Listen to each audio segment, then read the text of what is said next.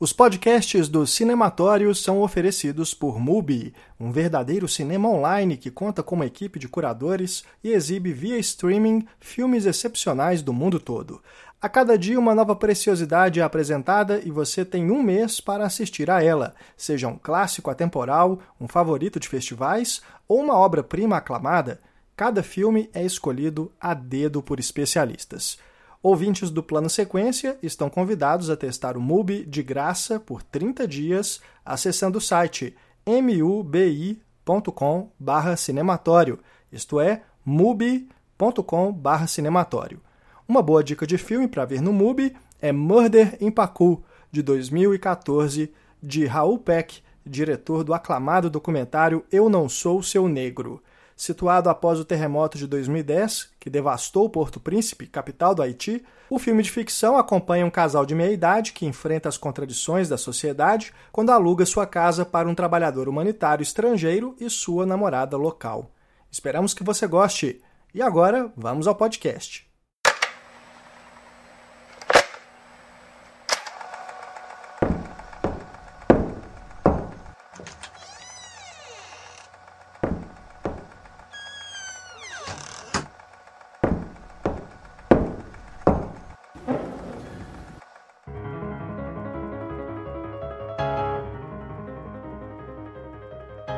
Está começando mais um Plano Sequência, podcast dedicado à análise da filmografia de grandes cineastas. Eu me chamo Pedro Tobias e serei o host deste programa, no qual falaremos sobre o cinema de Jean-Pierre e Luc Dardenne. Comigo hoje estão meus companheiros de sempre, Fernando Machado, Leandro Luz e Marina Oliveira. Hoje discutiremos seis filmes da dupla de diretores belgas. São eles A Promessa, de 96, Rosetta, de 99, A Criança, 2005, o Silêncio de Lorna 2008, Dois Dias, Uma Noite 2014 e A Garota Desconhecida de 2016. Lembrando aos nossos ouvintes que nossa análise serão com spoilers, portanto, fiquem atentos à minutagem de cada filme na descrição do programa. Sem mais demora, pegue seu fone de ouvido, prepare o café e nos acompanhe nesta jornada, pois a partir de agora você está em um plano sequência.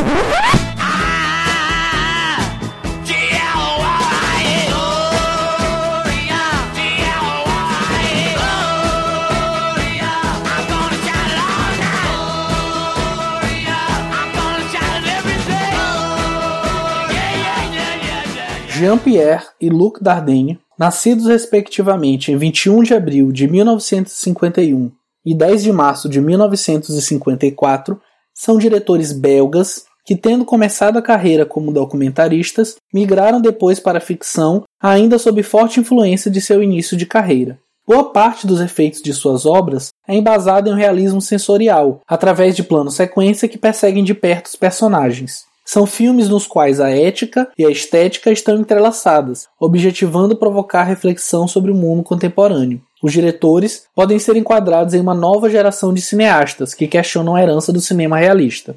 Os dois irmãos, que assinam juntos produção, direção e roteiro, constroem dramas políticos sociais associados a dramas psicológicos sobre a solidão e a melancolia contemporâneas. Mesclando crítica severa e grande sensibilidade para com seus personagens, as obras conseguem criar uma dimensão de angústia e perplexidade que não propõe respostas prontas para os problemas sociais, mas faz emergir a necessidade da busca por mudanças na sociedade. Sem discurso panfletário, os filmes são construídos com poucos diálogos, com narrativa intimista, que mostra bem de perto os personagens e encontra forma interessante de colocar em cena as relações entre os indivíduos e a sociedade contemporânea, assim como as relações afetivas.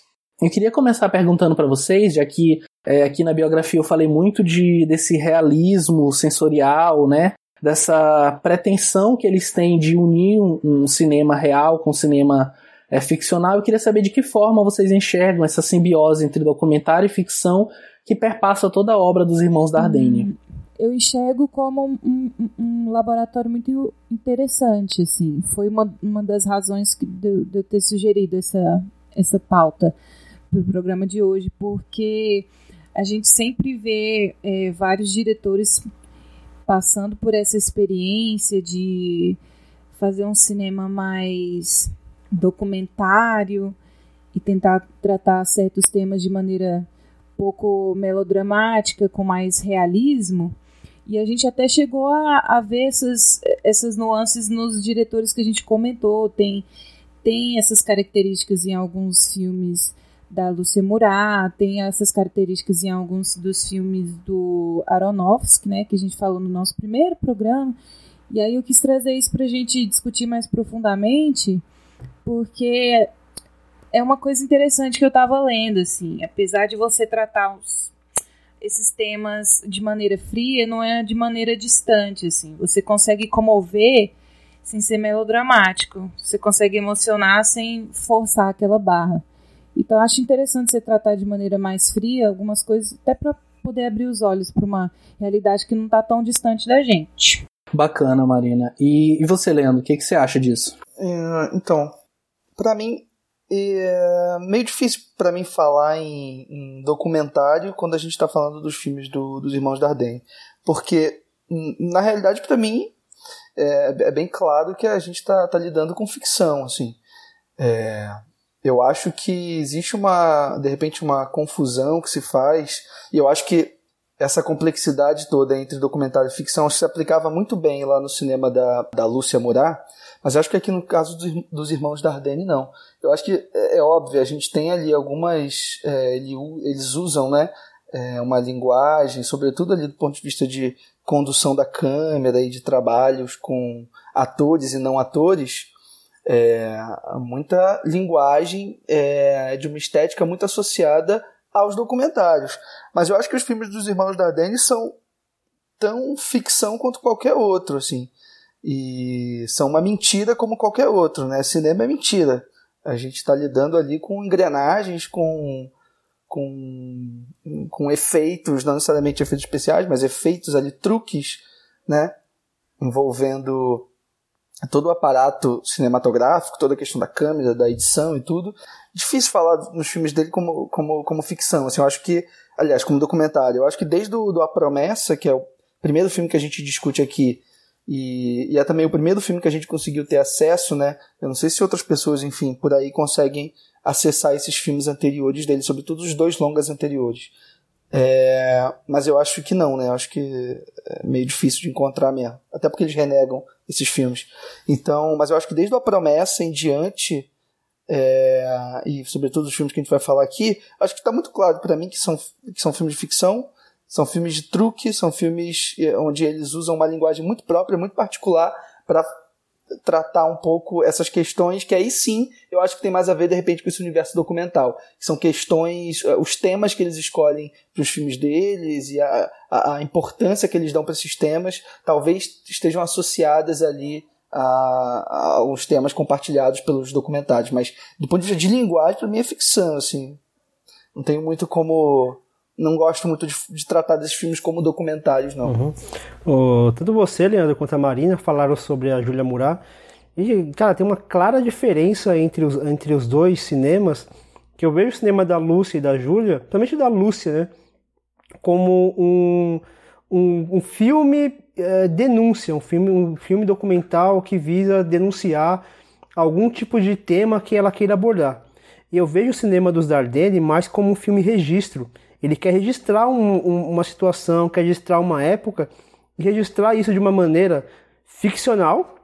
É uma ficção, ainda que tenha a linguagem de documentário em algumas situações, mas eu acho que é um cinema que, na verdade, ele até busca. É, ele busca nos distanciar do filme, porque ele, ele, é um filme frio, ele é um filme que ele, ele mostra a todo momento que a gente está vendo o filme, tem cortes muito secos, você percebe que a montagem ela é dura, ela não é fluida, então isso lembra muito a novela Vague, que o, o, o Godard falava muito, né? Você vai sentar aqui e você vai ver uma obra de ficção, você vai ver um filme. E eu vou brincar com a linguagem, eu vou, vou fazer jump cuts, eu vou fazer corte seco, corte duro, você vai perceber que é um filme, porque isso é um filme, eu quero que você veja o filme. Eu não quero te convidar para entrar no meu filme, eu quero mostrar um filme para você. Quero mostrar um registro para você. Eu acho que isso que os aliens fazem. Eles querem mostrar um registro. Eles não querem nos colocar dentro do filme. Eles querem nos trazer um, um, um retrato de uma situação onde ele quer mostrar, seja social, pessoal, intimista. E a linguagem documental é para deixar isso um pouco mais mais duro, mais realista, mas igual o Leandro falou, longe de ser um, um documentário ou um filme documental parecido com o que foi da que a gente analisou na Lúcia Murat. Bacana, Fernando. É, já que a gente está falando sobre esses aspectos técnicos, né, a gente pode classificar o cinema dos Dardenne é, através de uma estética da precariedade, vamos dizer assim. E, claro, um cinema militante que trabalha temas fortes, temas políticos, sociais, econômicos, mas eles usam o cinema deles é, através do rompimento com algumas convenções do cinema. Trabalham muito com não atores e com atores início de carreira, principalmente nos primeiros filmes deles, que ele estava ali num, num, processo de experimentação mais forte, muita câmera na mão, longos planos sequência acompanhando seus protagonistas e os demais personagens. Então, como vocês enxergam esse rompimento dos Dardenne com essas convenções, vamos chamar assim, do cinema? Vocês acham isso uma, um ponto positivo dentro do tipo de cinema que eles fazem ou não? Quem quer começar? Eu não sei se é um rompimento, assim, assim, é um rompimento do padrão mas é uma coisa que a gente já, já existia muito no. Por exemplo, você pega o cinema, uh, o neorrealismo italiano, você vê muito desse tipo de linguagem. A coisa da câmera na mão, aquela coisa mais fria, o pouco uso de trilha sonora ou a ausência tão completa de trilha sonora. Eu acho que eles apenas abraçaram isso como a estética que, ele vai, que eles vão seguir em todo o cinema dele, já o que já existia e é que assim, é que eles fazem isso tão bem, mas tão bem que às vezes parece que eles que, que descobriram isso, na verdade. Mas é, é, uma, é uma estética interessante, mas que já existiu. Acho que a, própria novela Vague que eu citei já, já utilizava muito desse, dessa linguagem.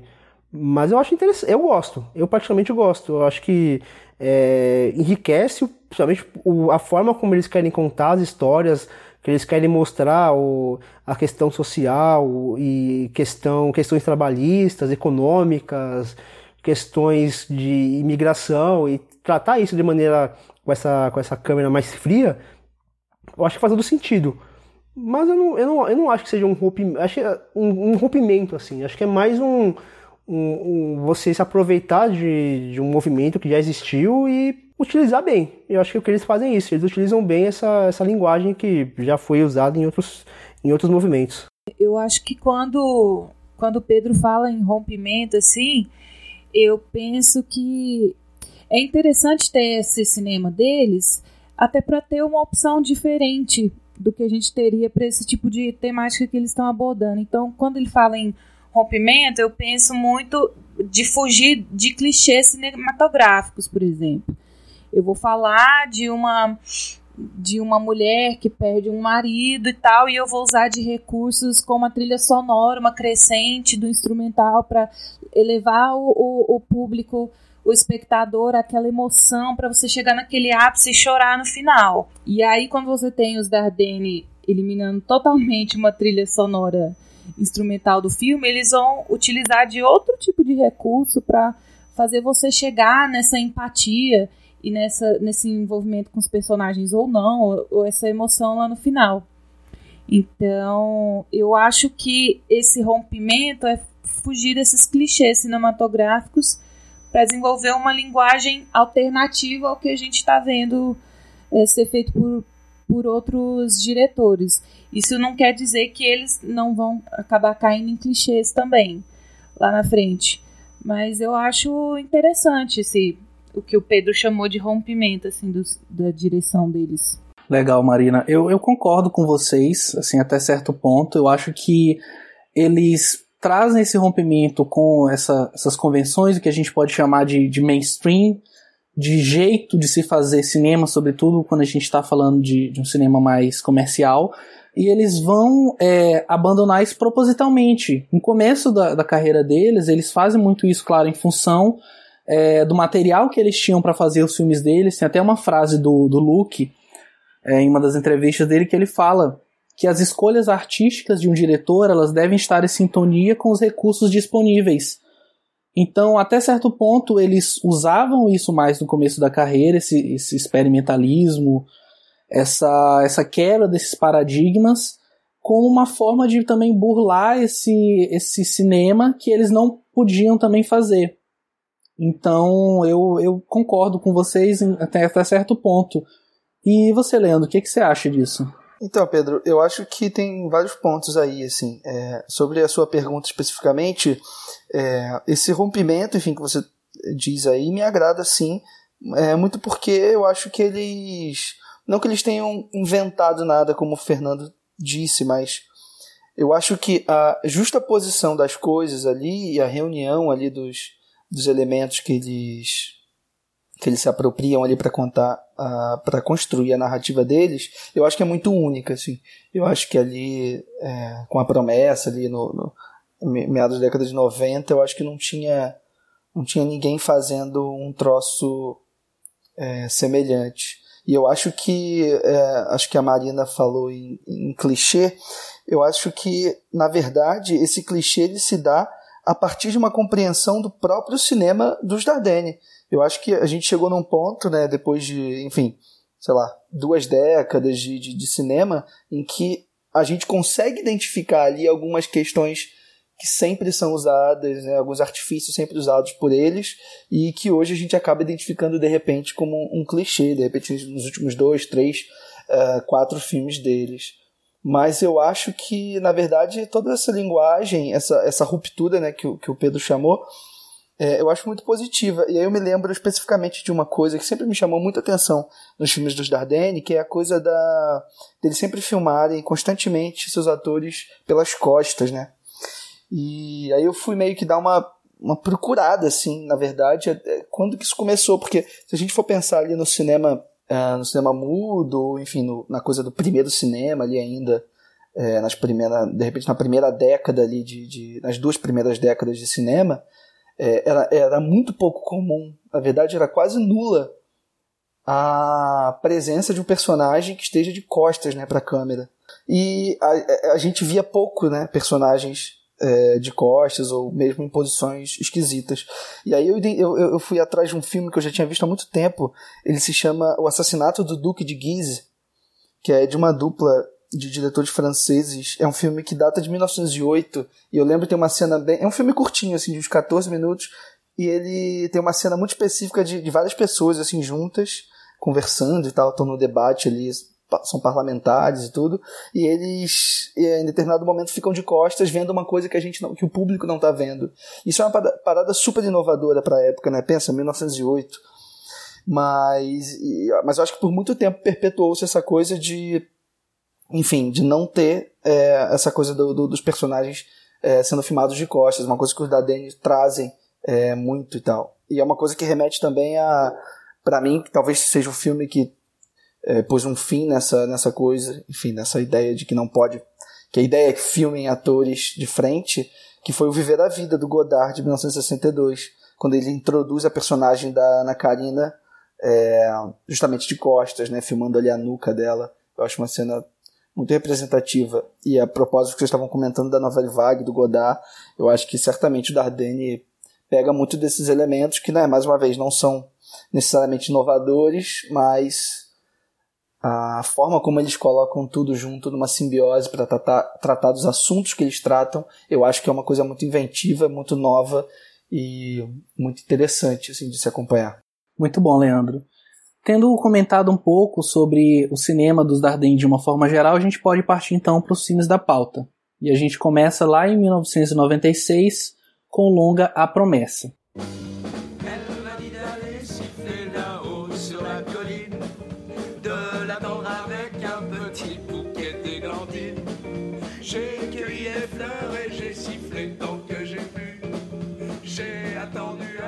Roger e seu filho Igor comanda um esquema que traz imigrantes ilegais para a Bélgica e os explora através de um trabalho em condições análogas à escravidão. Quando o acidente com um de seus empregados acontece, tudo parece prestes a desmoronar. E aí, o que, que, vocês acham de A Promessa? Cara, A Promessa é. Eu gosto muito do filme. Eu assisti agora pela primeira vez, eu não tinha visto ainda. É... Achei muito bacana a coisa do tema, né? Que ele escolhe para tratar que por mais que seja um tema muito semelhante ao que ao que eles vão tratar ao longo dos outros filmes, né? Principalmente a coisa de centralizar num personagem muito específico.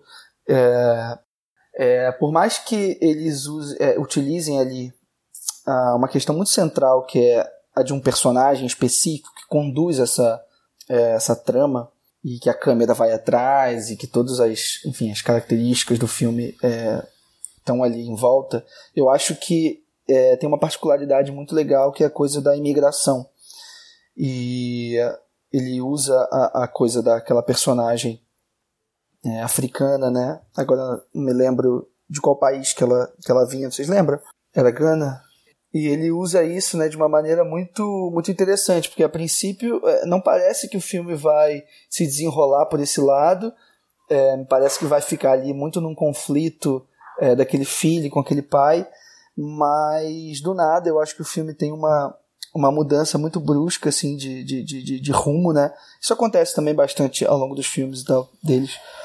E a gente passa a seguir basicamente essa essa essa, intera essa interação entre esse menino, né, de aparentemente tem ali 15 anos, mais ou menos, né, um adolescente, pré-adolescente, enfim, é, com essa com essa personagem que no começo a gente percebe que ele está ali tendo uma relação meio até uma atração meio sexual por ela, né? Tem uma cena muito boa dele olhando pela pela, pela uma fresta ali na, na parede e tal, ela se vestir, se trocando e tal.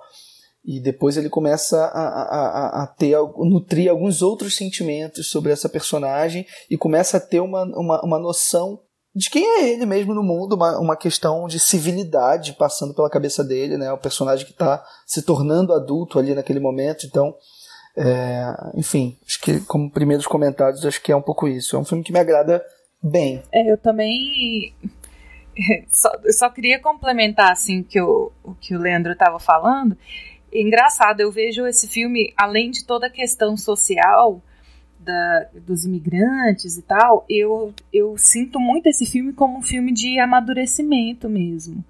Apesar de não mostrar de fato o envelhecimento é, do protagonista, eu vejo muito é, esse arco dramático, essa transição, assim. Eu tava até me lembrando com um filme que não tem nada a ver, que é o Capitão Fantástico, assim essa, esse momento da adolescência é o momento que a gente vai ter uma ruptura com os nossos pais, porque até certa idade a gente segue à risca tudo o que eles dizem e pra gente é normal e é certo o que eles dizem pra gente fazer. E a partir de uma certa idade a gente começa a se questionar e ver as coisas com, com outros olhos, e aí dá meio que um estalo assim e a gente faz essa ruptura com os nossos pais, que é muito que eu vejo o, o personagem do Igor fazendo, né? Ele faz muita coisa de, de teor duvidoso, assim, amando do pai. Ele é o garoto que vai falsificar as, os certificados de residência, pro, assim, à custa do dinheiro miserável das, do, dos imigrantes.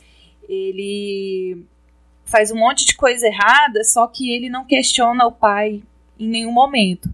A partir do momento que ele que acontece a morte, né, do, do marido da Cita, é a Cita o nome da, da africana? Eu, eu esqueci o nome do, do cara. Mas a partir do momento que acontece essa morte. É isso, a Cita. É, do, a Cita, é o nome da atriz e da personagem. Legal. É, a partir do momento que eles, que eles têm esse confronto moral, assim, que acontece essa morte, ele passa a questionar a si mesmo e ao próprio pai, né? Ele meio que reluta no começo, ele tenta levar as duas coisas ao mesmo tempo, ele tenta manter a promessa dele de cuidar da mulher, mas ele tenta proteger o pai e encobrir o, o, o a negligência que foi acometida, né, no cara. Então eu vejo muito assim como um filme de amadurecimento por acompanhar essa, essa transição de um garoto que é que está ali na pré-adolescência, que está virando homenzinho, até pela, pelas próprias falas do, do pai dele, né? Perguntando se ele já namorou, se ele já saiu com a menina. Tem a cena do bar, que rola um momento lá com uma, uma mulher, né? Mas ele, ao mesmo tempo, ele é muito criancinha ainda. O que, que uhum. vocês acham? Eu gosto. Assim, o que, o que eu achei mais engraçado nesse, nesse começo de cinema dos Dardenne que geralmente quando você, quando você quer contar, quer que a gente acompanhe a história de um de alguém, um garoto, uma mulher, seja lá quem for, você costuma dar motivos para querermos acompanhar a história dessa pessoa. E esse filme começa mostrando já o moleque mostrando, sei lá, um desvio moral, um, uma dissimulação. Ele ali, ele vai ajudar a senhora, ao mesmo tempo ele ele rouba a carteira da senhora e no final ele tem a pachorra de chegar pra senhora e falar, ó, toma cuidado que tem muito ladrão por aqui. É, é, muito cínico o que ele fala, né? Porque como que ele alerta a pessoa que tem muito ladrão ali, e aí ele até recusa aceitar o dinheiro da senhora, mas ele rouba a carteira da senhora e esconde a carteira do próprio pai. Eu não quero acompanhar um, um moleque desse jeito, né? Não, não, me atrai assistir um, um filme de um, de um moleque tão dissimulado. E aí ele vai desconstruindo essa imagem com o passar do filme, vai mostrando outras camadas, mas de início o moleque ele é detestável, ele faz coisas absurdas. E aí depois a gente vai começando a entender, igual a Marina comentou, ele vai amadurecendo, ele vai mostrando outras camadas, a relação do pai, que é uma relação muito abusiva, ao mesmo tempo que ela é abusiva, o, o, o garoto ele ainda ele é carente, ele ainda tem, ele, ele vê o pai como, não digo um exemplo, mas talvez o, único elo de, de carinho que ele, que ele tem, tipo, os momentos que ele tem, os poucos momentos que ele tem de carinho, tem uma cena que o, o pai faz cosquinha nele, e você percebe que ele tá muito bravo, mas aos poucos ele vai cedendo, ele vai cedendo porque ele é uma, uma criança carente, então isso dá uma humanidade para o menino que no começo a gente meio que, ai, moleque pentelho dissimulado, e depois a gente vai vendo que tem outras camadas a ser exploradas. Isso que, é, que eu achei muito legal no filme. E, e o final do filme, para mim, é o final mais lindo de todos os filmes do, do Dardenne. Eu me desmancho. A gente vai comentar sobre ele mais para frente, mas reforça essa maturidade, esse, esse, esse arco de maturidade do personagem. É, eu não, não, não sei se eu, se eu concordo tanto com, com essa questão do, do, do dele ter um arco necessariamente de amadurecimento. Eu imagino que ele está muito mais preso no status quo, ele está ali numa posição que ele está simplesmente acompanhando aquele sistema que já existe com o pai dele, de trazer aqueles imigrantes, até que surge para ele uma possibilidade de escape, como se ele já estivesse esperando que aquilo acontecesse, porque na primeira cena que aquela personagem aparece, ele já parece encantado por ela, já aparece ali olhando ela pela fresta do quarto sabe? Muito mais como se ele tivesse só aguardando que acontecesse alguma coisa para que ele pudesse sair dali. Eu acho que isso é pontuado muito bem pela forma com que ele se esforça para manter a promessa que ele fez, que ele não precisava. Podia ter jogado o corpo do cara ali com o pai e vida que segue, sabe? Vamos continuar ganhando dinheiro aqui, vou continuar a minha vida, mas não, ele vai até as últimas consequências mesmo para manter a promessa sabe? Mesmo tentando, passando por um dilema moral interno, porque ele quer manter a promessa, mas ele ao mesmo tempo não quer falar para ela o que aconteceu.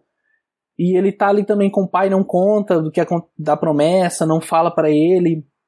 Mas eu gosto muito desse filme, eu acho que ele tem um, um, um caráter muito interessante que ele consegue nos fazer acompanhar a história que está sendo contada ali, a história do Igor, mas ele tá o tempo todo pontuando é, a crítica social, a crítica política que os Dardenne querem fazer. E tem uma cena que eu acho muito bonita, que é logo que eles estão na van com aquele grupo de imigrantes, que o, o pai do Igor fala: Olha, você já tá olhando aqui do lado, a cidade é muito bonita. E não tem nada ali, sabe? E mesmo se tivesse, eles não se preocupam em mostrar. Isso vai se repetir durante toda a filmografia deles. Eles estão mostrando a Bélgica, mas eles estão mostrando a Bélgica que não aparece em cartão postal.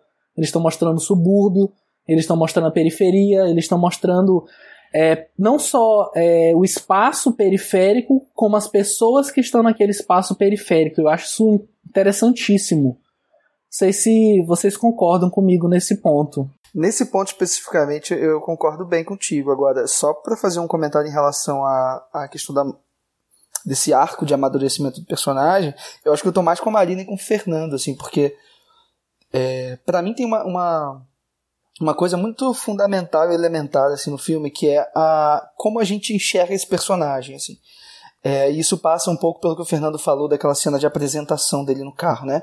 Me parece que os Dardenne sempre apresentam bem os personagens deles, por mais que às vezes a gente demore um pouquinho para entender o que está se passando e quem esses personagens são.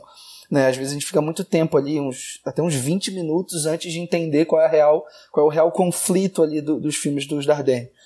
É, nesse filme eu acho que é até um pouco mais, até que, que 20 minutos. E eu acho que o, a questão do Igor assim, tem uma coisa muito bacana que é a relação que ele tem com a moto. que ao longo do filme a gente percebe que ele tem uma motocicleta ali que ele está montando, que ele está é, modificando e tudo, e se divertindo ali com os amigos. E são poucas cenas que mostram ele se divertindo ou, ou, ou mexendo, mexendo ali na, na, na, na, nas coisas da moto, mas são cenas muito fundamentais para a gente entender que essa, essa, esse personagem que a gente está a gente está acompanhando, ele é também uma criança, sabe? E por mais que as ações dele é, nos faça achar que não, ele é um adulto, é um trambiqueiro, é, não sei o que, ele é uma criança. Eu acho que é, é, é fantástico, assim, porque Acho que esse arco ele se resolve a partir do momento em que a gente vê que no final do filme tem uma cena no, no lá pro terceiro ato do filme, quase no final mesmo, uma cena muito bonita assim dele no, no ônibus e ele encontra um desses amigos dele e ele sempre carrega um colar com uma chave, né, que é a chave da moto. E eu acho tão significativo que nesse momento, quando ele já ad, ele já adquiriu ali diversas responsabilidades que teoricamente um garoto de 15, 14 anos não teria que ter, é, e por tudo que ele passou, ele finalmente se dá conta de que ele pode é, tirar aquele colar e dar para um amigo a chave da moto, sabe? Ele meio que se liberta ali de uma inocência, de uma, de uma imaturidade que é super construída assim ao longo do filme, ao longo da trama. Então eu acho que concordo bem assim com, com, a, com o Fernando e com a Marina. Eu acho que é também um filme sim sobre sobre um, um coming of age de, alguma, de algum modo, é, um coming of age social, político aí dos Dardenne. É, e uma coisa não, não elimina a outra. Eu acho que, eu acho que a liberdade, igual o Pedro falou da questão da liberdade, ela conversa muito com a questão da maturidade também. Por exemplo, a cena onde ele corta o anel e vende o anel é muito isso, é a liberdade, porque aquele anel representava o laço que ele tinha com o pai dele, então ele se liberta daquilo. E ao mesmo tempo é um sinal de maturidade, porque ele, a partir daquele momento, ele fala: eu tomo conta da minha vida, eu vou dar direção a ela e não outra pessoa. Então, eu acho que, eu acho que dá para dá pra conversa as duas coisas, a liberdade e também a, a maturidade. E tem uma coisa, assim, o, Leandro estava falando da questão do, de simbolismo e a, a, o gesto simbólico de tirar o colar, o gesto simbólico de tirar o anel. Tem uma cena também que eu acho muito simbólica, que é quando o pai dele expulsa os amigos dele de casa. Eu acho muito simbólico, porque naquele momento o pai estava expulsando não só as crianças, estava expulsando a inocência, a, a brincadeira, a liberdade da, que, que, o filho dele tem de poder brincar, de se divertir. Eu acho isso muito, muito simbólico, porque o pai dele aprisiona aquele moleque realmente. E ele precisa amadurecer para conseguir essa liberdade. Acho que essa, a liberdade não viria se ele não amadurecesse. Por isso que eu acho que uma coisa converge, uma coisa converge na outra. É, eu, eu acho legal também uma coisa que o, que o Pedro comentou e a gente acabou pulando e não, e não discutindo, que é esse essa característica de mostrar o lado feio da Bélgica, assim, a periferia e tal. E o que é chocante, assim, é que as pessoas que estão lá no meio da falcatrua são brancos, loiros de olho azul, sabe? não é uma coisa que a gente veria aqui no Brasil, no cinema brasileiro, assim, com muita frequência.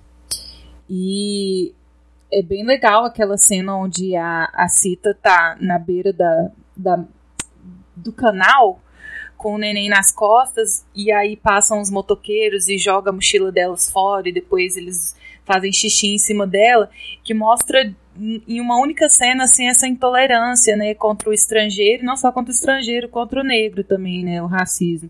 Então são alguns temas que eles dão umas pinceladas assim durante todo o filme. E outra coisa que eu vejo muito uma temática muito legal aqui nesse filme é a questão da culpa também, né? muito. Eu, pelo menos, enxergo assim: muito do que o Igor faz é por um sentimento de culpa, muito mais do que por altruísmo, né?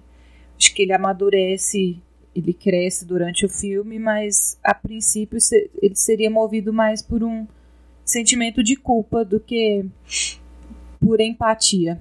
Eu concordo, Marina. Eu acho que não só nesse filme, mas a culpa também é claro, ao, ao, lado de vários outros temas que a gente vai falar aqui mais para frente da carreira deles, vai se tornar um clichê dos diretores, mas acho que a culpa é um tema bem recorrente. Eles trabalham muito a culpa do que os personagens têm por seja qualquer motivo. E aqui a culpa dele é porque ele sente de qualquer forma responsável por aquilo que aconteceu. E a gente está falando de relações com outros filmes, e eu imaginei que esse filme ele tem uma conversa muito interessante com o Beautiful, do Inharitu, que é um filme que traz uma situação parecida de ter um protagonista que agencia ali é uma, um conjunto de imigrantes para fazer um trabalho em uma condição análoga à escravidão, até que ele é imbuído também de, de uma culpa, de uma responsabilidade social que até então ele não tinha. E isso vai meio que ser o mote dele ao longo do filme. E já. É, queria só fazer um comentário, assim, primeiro só pra. Já que você falou do Beautiful, porque é engraçado que não poderiam ser filmes mais diferentes, né? O Beautiful do, do, da promessa, assim, eu não gosto do Beautiful, assim, eu acho bem. Esteticamente é totalmente diferente, né? Nossa, um eu não gosto nada do Beautiful, acho ele muito. Nossa, acho que ele tem ele é pedante, todo um peso, né? toda uma coisa que, meu Deus. Mas enfim, Deixa eu meter aqui os irmãos da. Mas só essa é uma coisa que eu achei bem legal que a Marina falou lá no começo da fala dela, que eu acabei me tocando aqui, que ela diz que. Ela fala que o personagem, né, o Igor, ele passa por um processo de amadurecimento, apesar de não envelhecer em tela.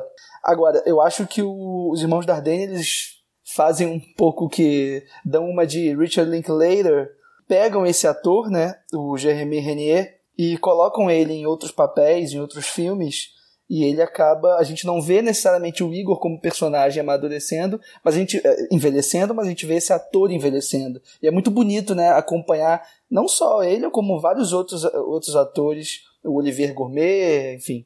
É, presentes em vários filmes né, dos Dardenne. É, mas eu acho que alguns personagens até que se, se combinam, assim. Parece que um é continuidade é, do outro, mais ou menos. É, mais ou menos. Eu, eu, pensei muito nisso também, mas eu acho que não é necessariamente. Isso a gente pode falar mais pra frente também, mas não necessariamente se combinam, assim, não, sejam, não que sejam os mesmos, mas. É que eu acho que a, a forma como os Dardenne escrevem os personagens deles, eu acho que é de um jeito muito particular, assim. De repente, mais pra frente a gente, a gente comenta disso. Vai lá, Pedro. Eu só eu queria comentar uma coisinha breve, assim, que a gente não comentou que é a questão, isso vai se repetindo em outros filmes, que é a questão da ausência de trilha. Que eu, eu, eu sou uma pessoa que gosto muito de trilha sonora, reparo muito em trilha, e nesse daqui é, é, é até estranho. Você está acostumado a assistir filmes com trilhas sonoras, e quando você vê um filme sem, você estranha. Mas apesar de não ter uma trilha sonora, é, os Ardennes eles usam muito som para substituir a trilha. Por exemplo, é, existe ali um leitmotiv de, da, da a cita, que acontece toda vez que ela está presente ou diante ou do Roger ou do, do Igor, a criança chora. Então o som da criança substitui uma trilha sonora, por exemplo, um, um tema musical para acompanhar essa, essa angústia dela, porque ela não se sente à vontade na, na presença deles. Então toda vez que eles estão na mesma cena, a criança tá chorando. E aí a criança chora, aí, aí corta, aí corta o choro. Então aquele, aquele, aquele som, ele é um, um som característico, é o tema daquela situação onde ela não se sente confortável na presença do, de um ou do outro, ou até mesmo dos dois. Isso eu achei bem interessante. Legal, Fernando. E se em A Promessa os Dardenne vão tratar de relacionamento abusivo entre pai e filho, eles vão trazer isso para uma questão mãe e filha em Rosetta, o filme seguinte de 1999. Tu t'appelles Rosetta. Je m'appelle Rosetta. Tu as trouvé un travail. J'ai trouvé un travail. Tu as trouvé un ami. J'ai trouvé un ami. A jovem e impulsiva Rosetta vive num trailer com sua mãe alcoólatra. Em meio à crise, ela sai diariamente à procura de trabalho como alguém que está indo para a guerra, e nesta sua luta cotidiana para sair da pobreza e levar uma vida normal, vale tudo. E aí, será que realmente vale tudo? É, eu não sei, não sei dizer se vale tudo. Eu acho complexo, assim. Eu nunca estive na, na posição em que ela está. Eu nunca morei num parque de trailer e tive uma mãe viciada e que tudo, tudo, absolutamente tudo depende só de mim. Então, vou, vou, me repetir aqui, eu acho que é o, é o mérito desse filme, assim. Não tem certo e não tem errado. Ele tá te mostrando uma situação. Daí vai da sua consciência, né? Dizer se você concorda ou não. Não, acho que é, essa forma como eles encaram essa personagem é. É porque eu acho que no, no Rosetta é onde ele. onde isso vai ao extremo máximo, assim. é que eles não julgam, sabe? O filme não julga. Isso é muito interessante. Por mais que ela. É, é, enfim, respondendo um pouco o Pedro de antemão, é, eu não acho que, que vale tudo, porque, enfim, né? Tudo é muita coisa. Mas. É, não que determinada ação de algum personagem não tenha alguma. Não justificativa, mas não tem origem em alguma, em alguma outra coisa, sabe? Eu acho que. É, como a Marina falou, sabe? Eu nunca vivi ali numa um alojamento de trailers, nunca tive uma mãe alcoólatra, nunca, sabe, nunca precisei passar por essas situações para que eu soubesse exatamente como eu ia, como eu ia reagir. Mas, por mais que eu não tenha passado por nada disso, é, eu tenho muito claro na minha cabeça que determinadas ações que a personagem toma não são corretas. Agora, o interesse, eu acho, do filme, e talvez da obra inteira dos Dardenne, não é descobrir ou julgar ou colocar ali num, num, em algum tribunal as ações desse personagem, sabe? É, é, é, um pouco entender as origens disso e mais que isso, assim, é expor que o ser humano está, enfim, está aí na vida e de vez em quando a gente acaba tendo uma tendo que enfrentar esses dilemas, assim, esses conflitos é, morais, sabe?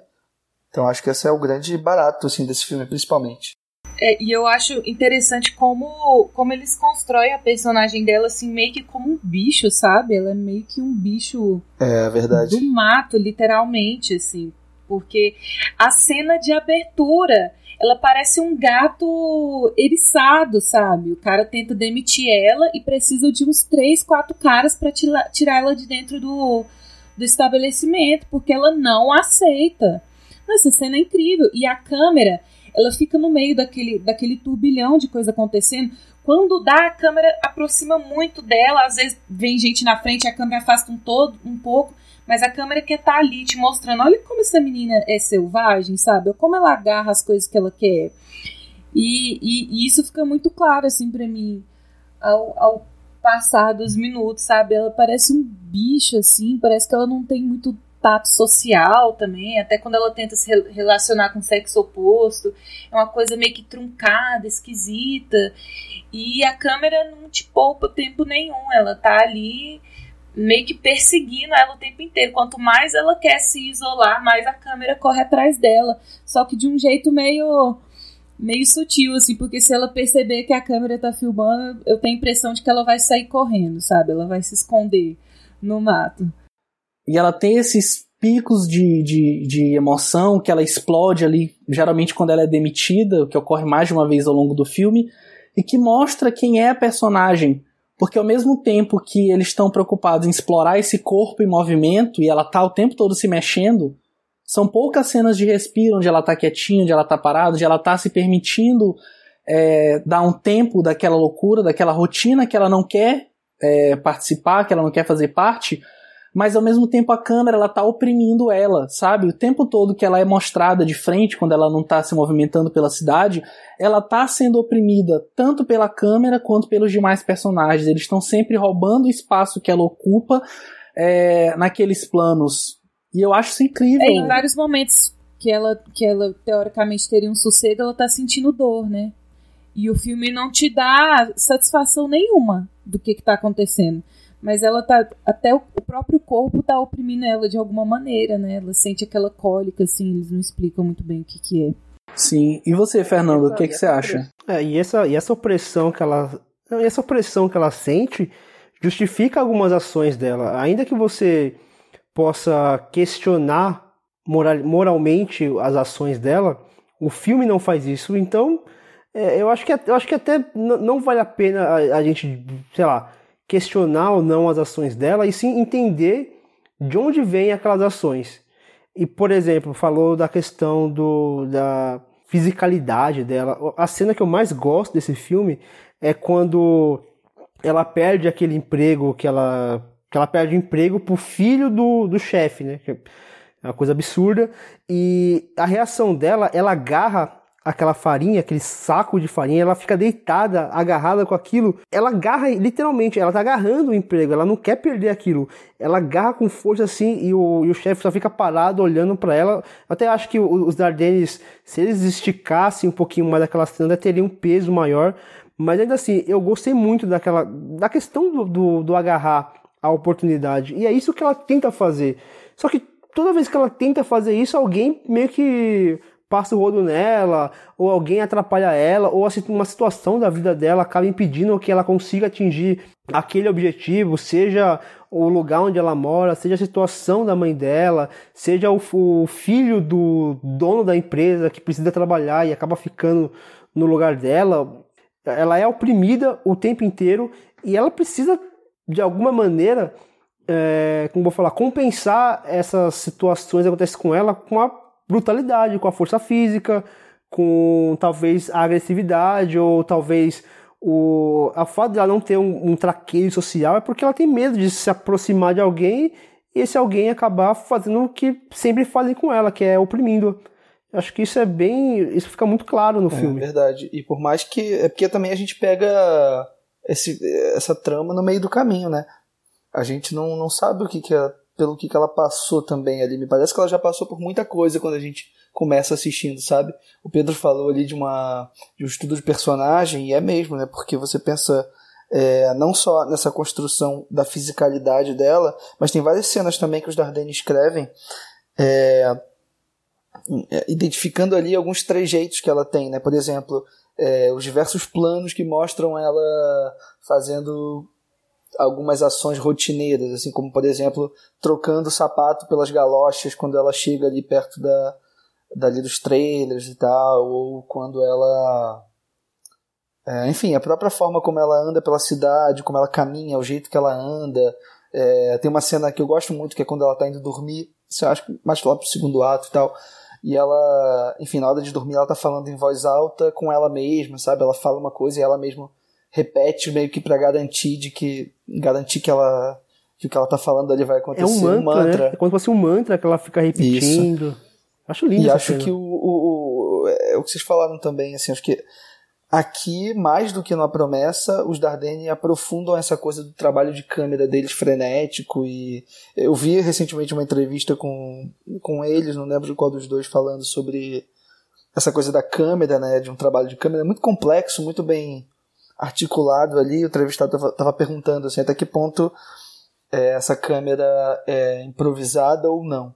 E eles sempre falam que é, é, existe muito ensaio nos filmes deles, sempre muito ensaio, até porque, enfim, é, gravar, é, o tempo custa muito dinheiro né, no cinema, então quando você chegar para gravar, necessariamente você tem que já estar tá com tudo bem arrumadinho, mas que eles dizem que, do ponto de vista do improviso, o que acontece é que a câmera está sempre servindo ao ator, a atuação. Uh, o ator nunca atrapalha a câmera. Né? É sempre o oposto. E se a câmera está atrapalhando, a câmera muda. Então eu acho que é isso que configura um pouco essa fluidez uh, nos filmes dele, principalmente nesse filme aqui, né? onde a câmera está sempre muito próxima, dando uma coisa muito de urgência né? desses, desse, dessa personagem. Tá? Mas fala aí, Pedro, você queria falar. Eu só vou adicionar uma coisa rapidinho é, que eu acho que interessante esse negócio de estudo de personagem. Eu acho que mais do que um estudo de personagem, assim, é um pouco de estudo de classe também.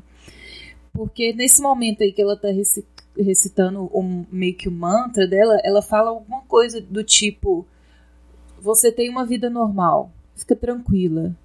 Você vai ter uma vida normal. Eu fico pensando, gente, é, no ano passado estimaram tipo 12 milhões de pessoas desempregadas no Brasil e eu me pergunto se as pessoas que estão passando por esse tipo de situação de, de extrema dificuldade, se elas se dizem esse tipo de coisa, sabe? Calma, você tá bem, sua vida é normal, apesar de tudo. Então acho que mais, mais do que falar dessa personagem em si, tá falando de toda uma classe de pessoas trabalhadoras uhum. que às vezes vão para um país como a Bélgica atrás de algum, algum sonho de ter uma vida melhor e acabam desempregados e têm que enfrentar esse tipo de, de dia a dia extremamente difícil e a pessoa acaba agindo muito por instinto, parecendo um animal mesmo para poder se defender. Marina, acho que você tocou num ponto assim extremamente sensível, que é uma das coisas que esse filme aborda. Né, se a gente pensar que ela mesma se contradiz quando ela fala, ah, eu quero ter uma vida normal, quero ter um emprego, e aí depois ela vai e repete: Ah, mas eu não quero ter uma rotina, não quero ter uma rotina. e ao mesmo tempo que ela se insere nessa massa de desempregados, que não é só na Bélgica, não é só na Europa, ela, infelizmente, ela é presente no mundo inteiro e até como um instrumento de manutenção do, do status quo, não entrando muito aqui é, em temas mais específicos, mas você falou uma coisa que eu achei interessante, que foi sobre essa aproximação da câmera e de ela estar tá o tempo todo ali em cima da, da Roseta e de quem está circundando ela. É, é, curioso que a Roseta nunca aparece por completo. São poucas as cenas onde você consegue ver ela inteira. Ela está sempre mostrada parcialmente, um super close no rosto, ou mostrando ali acima do ombro. São poucas as cenas onde ela aparece que não seja num, num, plano é, mais aberto, onde ela está correndo ali, mas por alguns segundos, mas ela está sempre escondida de alguma forma. E já que a gente está falando tanto da Rosetta, eu acho é, interessante que é, pela primeira vez, quando o filme foi exibido em Cannes, ela ganhou o, a, a, Palma de Ouro como melhor atriz, sendo uma não atriz, né? A Emile Dequesne, que ganhou junto com a, a Séverine Canelet com Por a Humanidade. Isso na época gerou um, sabe, um bafafá, um, uma conversa, e eu queria aproveitar para perguntar para vocês o que, que vocês acham disso. Claro que, que é uma, uma premiação também simbólica, né? Eles têm um discurso por trás disso, mas eu queria saber o que, que vocês pensam desse tipo de coisa. É, eu acho super válido. Acho que o trabalho é bem feito e o desempenho da atriz é incrível. É uma complexidade, um papel, e ser um protagonista ainda. E o filme todo se fica baseado na atuação dela. Se a atuação dela fosse ruim, o filme seria ruim com certeza, porque o filme depende da atriz. E ela consegue demonstrar desespero, ela consegue demonstrar instabilidade emocional, ela consegue demonstrar sutileza. Tem uma cena que eu acho fantástica, que é quando ela tá brigando com a mãe dela e uma briga até feia, uma agressividade entre as duas. E quando a mãe dela cai, ela vê a mãe dela numa situação de fragilidade, ela apoia a mãe dela, ela segura a mãe dela, ela carrega a mãe dela, ela sente o peso que é para a mãe dela, porque a situação das duas é meio parecida. Ainda que o problema seja o dela seja um vício, um problema de álcool, que ela não consegue se livrar daquilo, a Rosetta não consegue se livrar da, quase que um karma dela de não conseguir trabalho, ela não consegue trabalho, ela tenta e acontecer alguma coisa, ela perde esse emprego, ela tenta acontecer alguma coisa, ela perde o emprego. Então ela se ela consegue demonstrar várias nuances de sentimentos que para uma não atriz é uma coisa assim inacreditável. Quando eu li isso, eu falei, não, não é possível que ela não é atriz. Porque ela, ela tá excelente. Não sei se para ganhar prêmio, também não, não vi os outros filmes, mas eu acho super válido também. Eu acho super válido. Eu acho que o prêmio ficou em boas mãos. Fernando, mas também assim, né? Que não é que ela não seja atriz, ela é, é, ela é atriz. É que tava debutando ali no primeiro filme, né? Mas certamente ela já, enfim. É, o, acho que só ah, o sim, trabalho, com certeza. né? Acho que só o trabalho que os irmãos Dardenne muito provavelmente tiveram é, com a, essa com essa menina, né? A qual é o nome dela? Emile Dequene. Só o trabalho que eles tiveram com ela ali antes, assim, já imagino que tenha sido algo muito intenso, assim, porque acho que a proposta dos Dardenne não é colocar, enfim, acho que tem muita, muitos, tem muitos exemplos até hoje, assim, de, de meio que docudramas, né? Onde a gente pega, de repente, um uh, determinado personagem para interpretar ele mesmo, né? Só que não é o caso do, dos irmãos Dardenne, sabe? Eu acho que não lembro de algum, de algum filme deles que eles tenham feito exatamente isso. Assim. Tem alguns casos muito específicos, como por exemplo na Promessa, tem a, a coisa da, da imigrante africana e tal.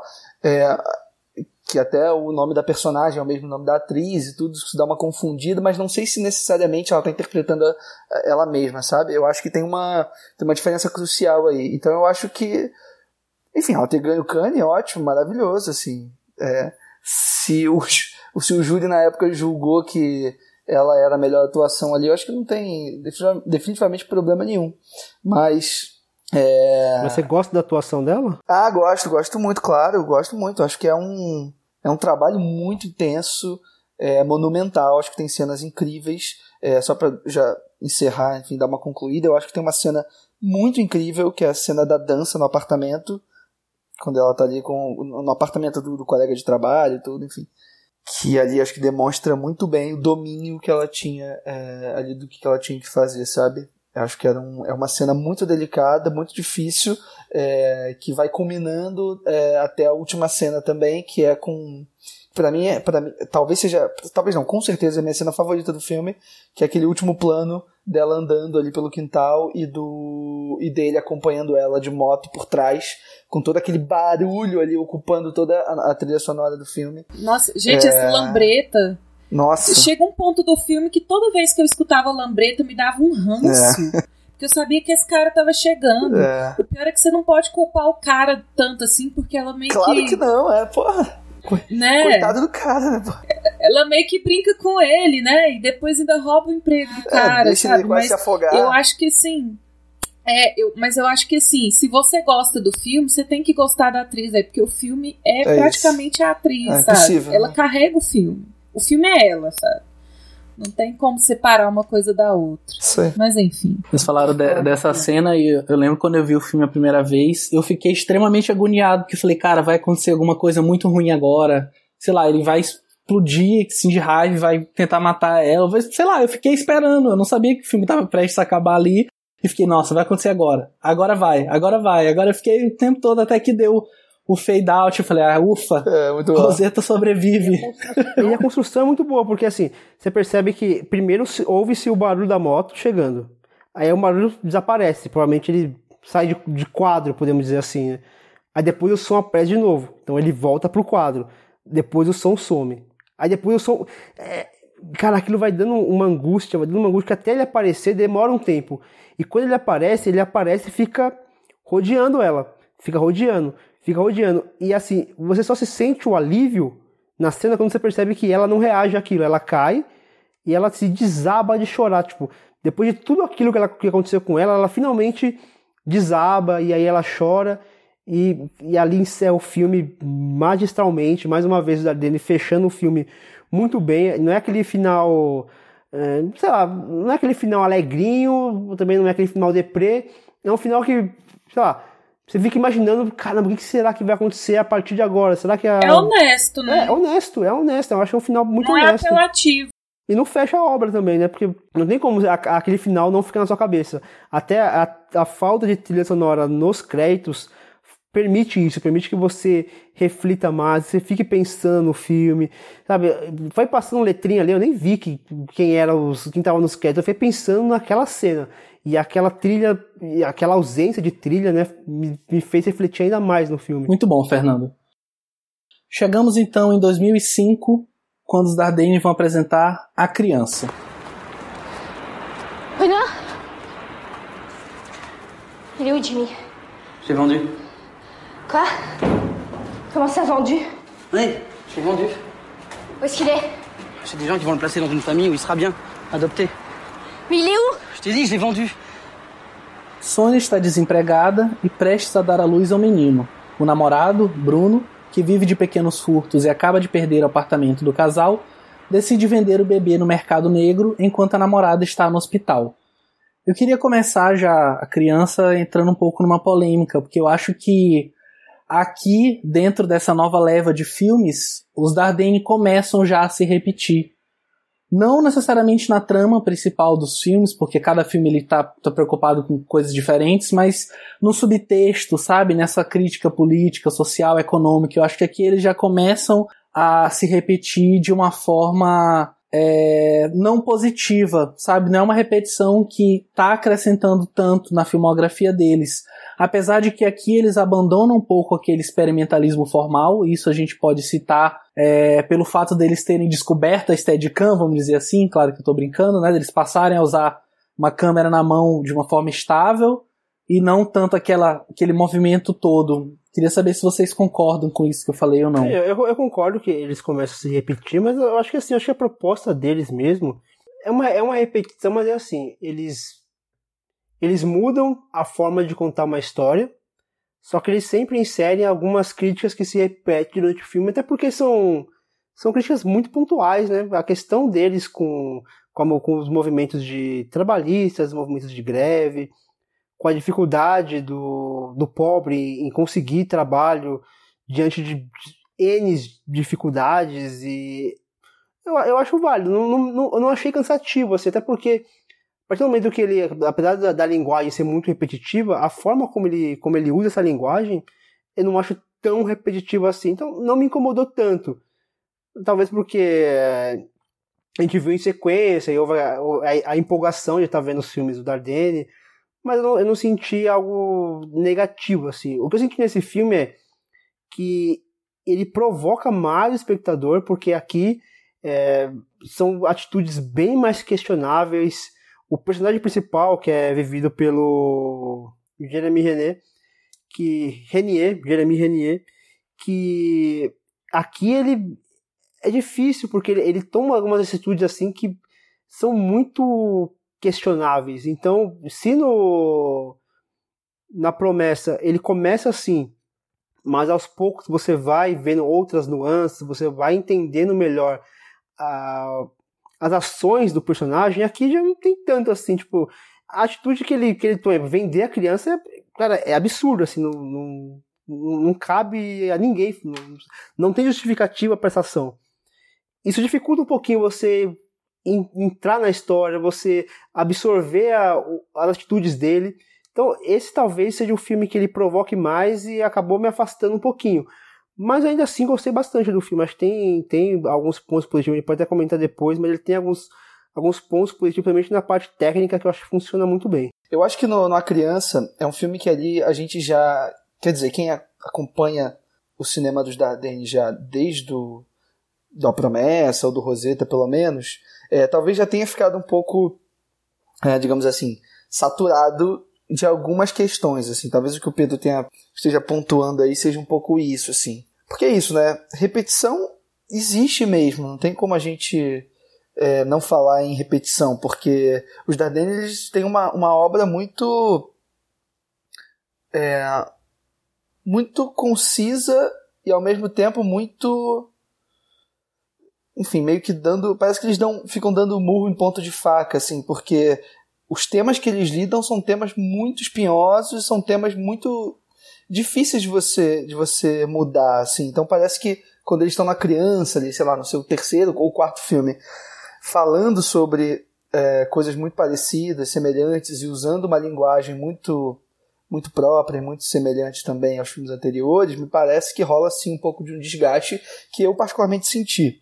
É, ali meados do filme me parece que tem uma tem uma barriguinha, enfim, algumas coisas já não me já não estavam provocando em mim as mesmas coisas que provocavam antes. Mesmo assim, eu acho que é, o, a criança ainda acho que é um filme bastante rico, principalmente por ele é, ir a fundo numas questões é, apontadas até pela Marina anteriormente, que era que é a coisa da cidade. Eu acho que numa criança é, é o momento em que eles mais exploram é, e tem uma outra coisa que eu acho o que traz um pouco de, de novo, assim, e numa criança, o que faz ele ser um filme muito interessante para mim é a forma como os Dardenne trabalham a cidade, assim. Porque eu acho que lá numa promessa ele já tinha dado um pouco umas pitadas disso, e agora na criança eu acho que é onde ele vai mais a fundo nisso. É, tem toda uma questão ali do rio e da e ali da beira do rio, onde os dois ficam ali meio que numa espécie de abrigo e tal, que eu acho que é e, e, mostra um pouco também essa coisa da cidade, da coisa da poluição e da dessa coisa meio industrial, né, dessa coisa pesada que talvez remeta um pouco a uma coisa, sei lá, que está mais no nosso imaginário como uma Detroit, de repente nos Estados Unidos, né, essa coisa decadente, industrial e tal. É, me parece que esse universo ali dessa dessa região específica ali da Bélgica lida muito com essa com esse peso de uma decadência da cidade que acho que se reflete um pouco na nas pessoas, né, nos personagens que os Dardenne estão trabalhando. É, e é legal que o fato dele, dele usar o protagonista um, um loiro, assim, aparência bonita, pele clara, isso faz com que a gente, primeiro que quebre um estereótipo, o que é, que é, o que é péssimo quando você utiliza negros, pardos, asiáticos e outras minorias para representar um grupo mais menos favorecido, podemos dizer assim ou um grupo mais delinquente, ou infrator, ou o que seja. E quando ele coloca personagens brancas, personagem, e quando ele coloca personagens brancos nessa situação, isso faz com que a gente comece a perceber melhor a cidade E eu acho, eu acho que funciona muito bem. Porque quando você coloca um personagem negro, você já começa a questionar, pô, de novo, colocando negro com, em posição de, de, de um pobre ou de alguém que comete delitos. E ali não, ele, ele corta isso, ele quebra essa, esse estereótipo colocando uma personagem branco de pele clara e eu acho que isso funciona muito bem. Não só ele, não só ele como principal, mas até os personagens secundários também. Bacana. É, eu, eu, concordo com o que vocês falaram, os comentários que vocês fizeram. Eu, eu entendo o que você falou, Fernando, sobre eles, ao mesmo tempo que estão mantendo essa temática, estão se repetindo, como eu falei na minha, no meu primeiro comentário, eles estão indo para outro lado. Eu acho que a principal diferença da, da criança para os outros filmes que a gente já discutiu é que aqui eles trazem uma, uma história que foge um pouco da desesperança dos filmes anteriores, sabe? A promessa, apesar de ter a mudança do Igor, mas ele começa e termina é, num ambiente totalmente é, que não tem saída, sabe? Ele, ela sai ali, mas o que, que, será que vai acontecer? E aquela família, o pai dele ali. É a mesma coisa, a gente acompanha um pedaço da vida dela, mas nada melhora. E aqui na criança não, ele traz um ambiente que a esperança ela aparece um pouco, sabe? Sobretudo aquela, aquelas cenas iniciais dos dois se divertindo, dançando, pulando ali, brincando, sabe? Eu acho que até o final, quando ele se reencontra ali naquela, naquela instituição, que imagino que não seja uma cadeia, acho que é uma instituição, é, eu acho que mostra que o filme ele traz um pouco de esperança diferente dos anteriores. Eu não sei se, se vocês concordam comigo também. Pedro, eu, eu concordo total, assim. É, a, eu acho a atuação do Jeremy, como é que é o nome do ator? Eu acho a atuação dele nesse filme muito minimalista, assim, porque se você está tratando o filme com um olhar mais naturalista, assim, é, é, as atuações exigem, elas, elas têm que ser mais sutis, né? Mas apesar disso, o ator ele é tão carismático que mesmo o cara sendo um, um doido, um crianção mesmo, é, você não deixa de torcer por ele durante o filme, apesar dele aprontar poucas e boas, né? Eu acho que até o, o último segundo a gente está torcendo para que ele amadureça, né? Para que essa criança é, crie responsabilidade, pelo amor de Deus, porque tem uma, uma criança dependendo dele agora, né? Porque ele tem uma companheira ali que precisa muito, não só é, é, fisicamente, financeiramente, mas emocionalmente ela precisa dele e ele não enxerga isso. Ele na cabeça dele tá tudo bem, tudo que ele faz tá tudo bem. E quando chega a cena final e uma das primeiras coisas que ele pergunta para ela é como é que tá o filho deles, mesmo que muito rápido assim, e até despretensiosamente, já dá uma pontinha de esperança, né? Tipo assim, nossa, será que ele tá criando consciência agora? Será que ele tá começando a se importar mais com os outros? Porque eu vejo, eu, vejo esse filme muito assim. As atuações são ótimas e a gente a gente simpatiza muito com aqueles três desde o começo, né? A gente torce muito por eles. E fica esperando assim esses resquícios de de humanidade por parte do, do pai da do pai do menino, né? A, a menina, ela, ela fica forçando a situação desde o começo. Ai, dá um beijo no seu filho, fala boa noite. E daí, no final, quando, ele, quando eles se abraçam e tem aquele choro culposo e meio que de redenção, eu acho, eu acho otimista, assim. Um dos mais otimistas dos, dos Dardenne. Ô Marina, só pontuando que você falou a respeito do dele tá mudando, eu acho que isso é é meio que mostrado ali quando ele vai na delegacia e se entrega para salvar o a, Steve, né, que é aquela criança que é meio que o parceiro de crime dele.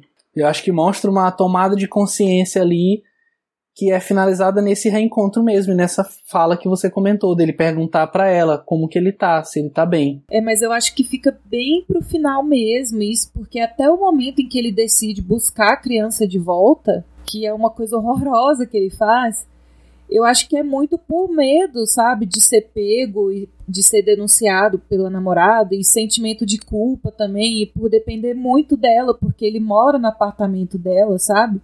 E aí eu acho que é muito mais pro final mesmo. Eu acho que o filme te deixa desesperançoso até o quase que o último segundo de filme. É, e ele faz um, uma coisa interessante que, por exemplo, o próprio ator, o Jeremy Renier, que ele estava na promessa, aqui ele faz um personagem que, de novo, ele amadurece, só que aqui ele só, ele só amadurece no final. E essa, essa maturidade ela vem de maneira dura, que é ele sendo preso, preso numa instituição que seja, mas ele teve a sua liberdade cerceada e é interessante, porque naquele momento ele se entrega a. Ele percebe as ações erradas que ele vinha tomando. Demorou bastante para ele, pra ele se perceber disso. Tanto que quando eu penso no filme como uma criança, eu não penso tanto na criança que eu vendi, eu penso nele como essa criança. Você vê que as atitudes dele brincando com a namorada são atitudes de dois adolescentes bem infantilóides, podemos dizer assim. Eles se brincam e se jogam, e tem algumas brincadeiras até. Tipo, se, se eu estivesse brincando com a minha irmã daquele jeito, minha mãe ia mandar parar porque ia acabar um se machucando ali. Então, eles, eles também exercem essa, esse papel de, de criança. É, Fernando, eu. E. Continue, desculpa. Não, eu ia concluir, mas pode, pode continuar. Eu gosto de. É engraçado, eu gosto muito dessa relação deles, eu acho muito bonita. Não encaro de uma forma ruim, não. É, entendo a coisa do, dessa infantilidade meio inconsequente, né? Acho que tem uma cena muito específica que lida muito bem com isso, que é uma cena que eles estão no carro dirigindo Nossa, e tem uma criança no banco de trás, né? O filho dele está no banco de trás e ela come, coloca, liga o rádio, tá tocando uma música clássica que ela enfim acha que o bebê curtiu e aí ele fala, ah, desliga essa bosta aí, não sei o que.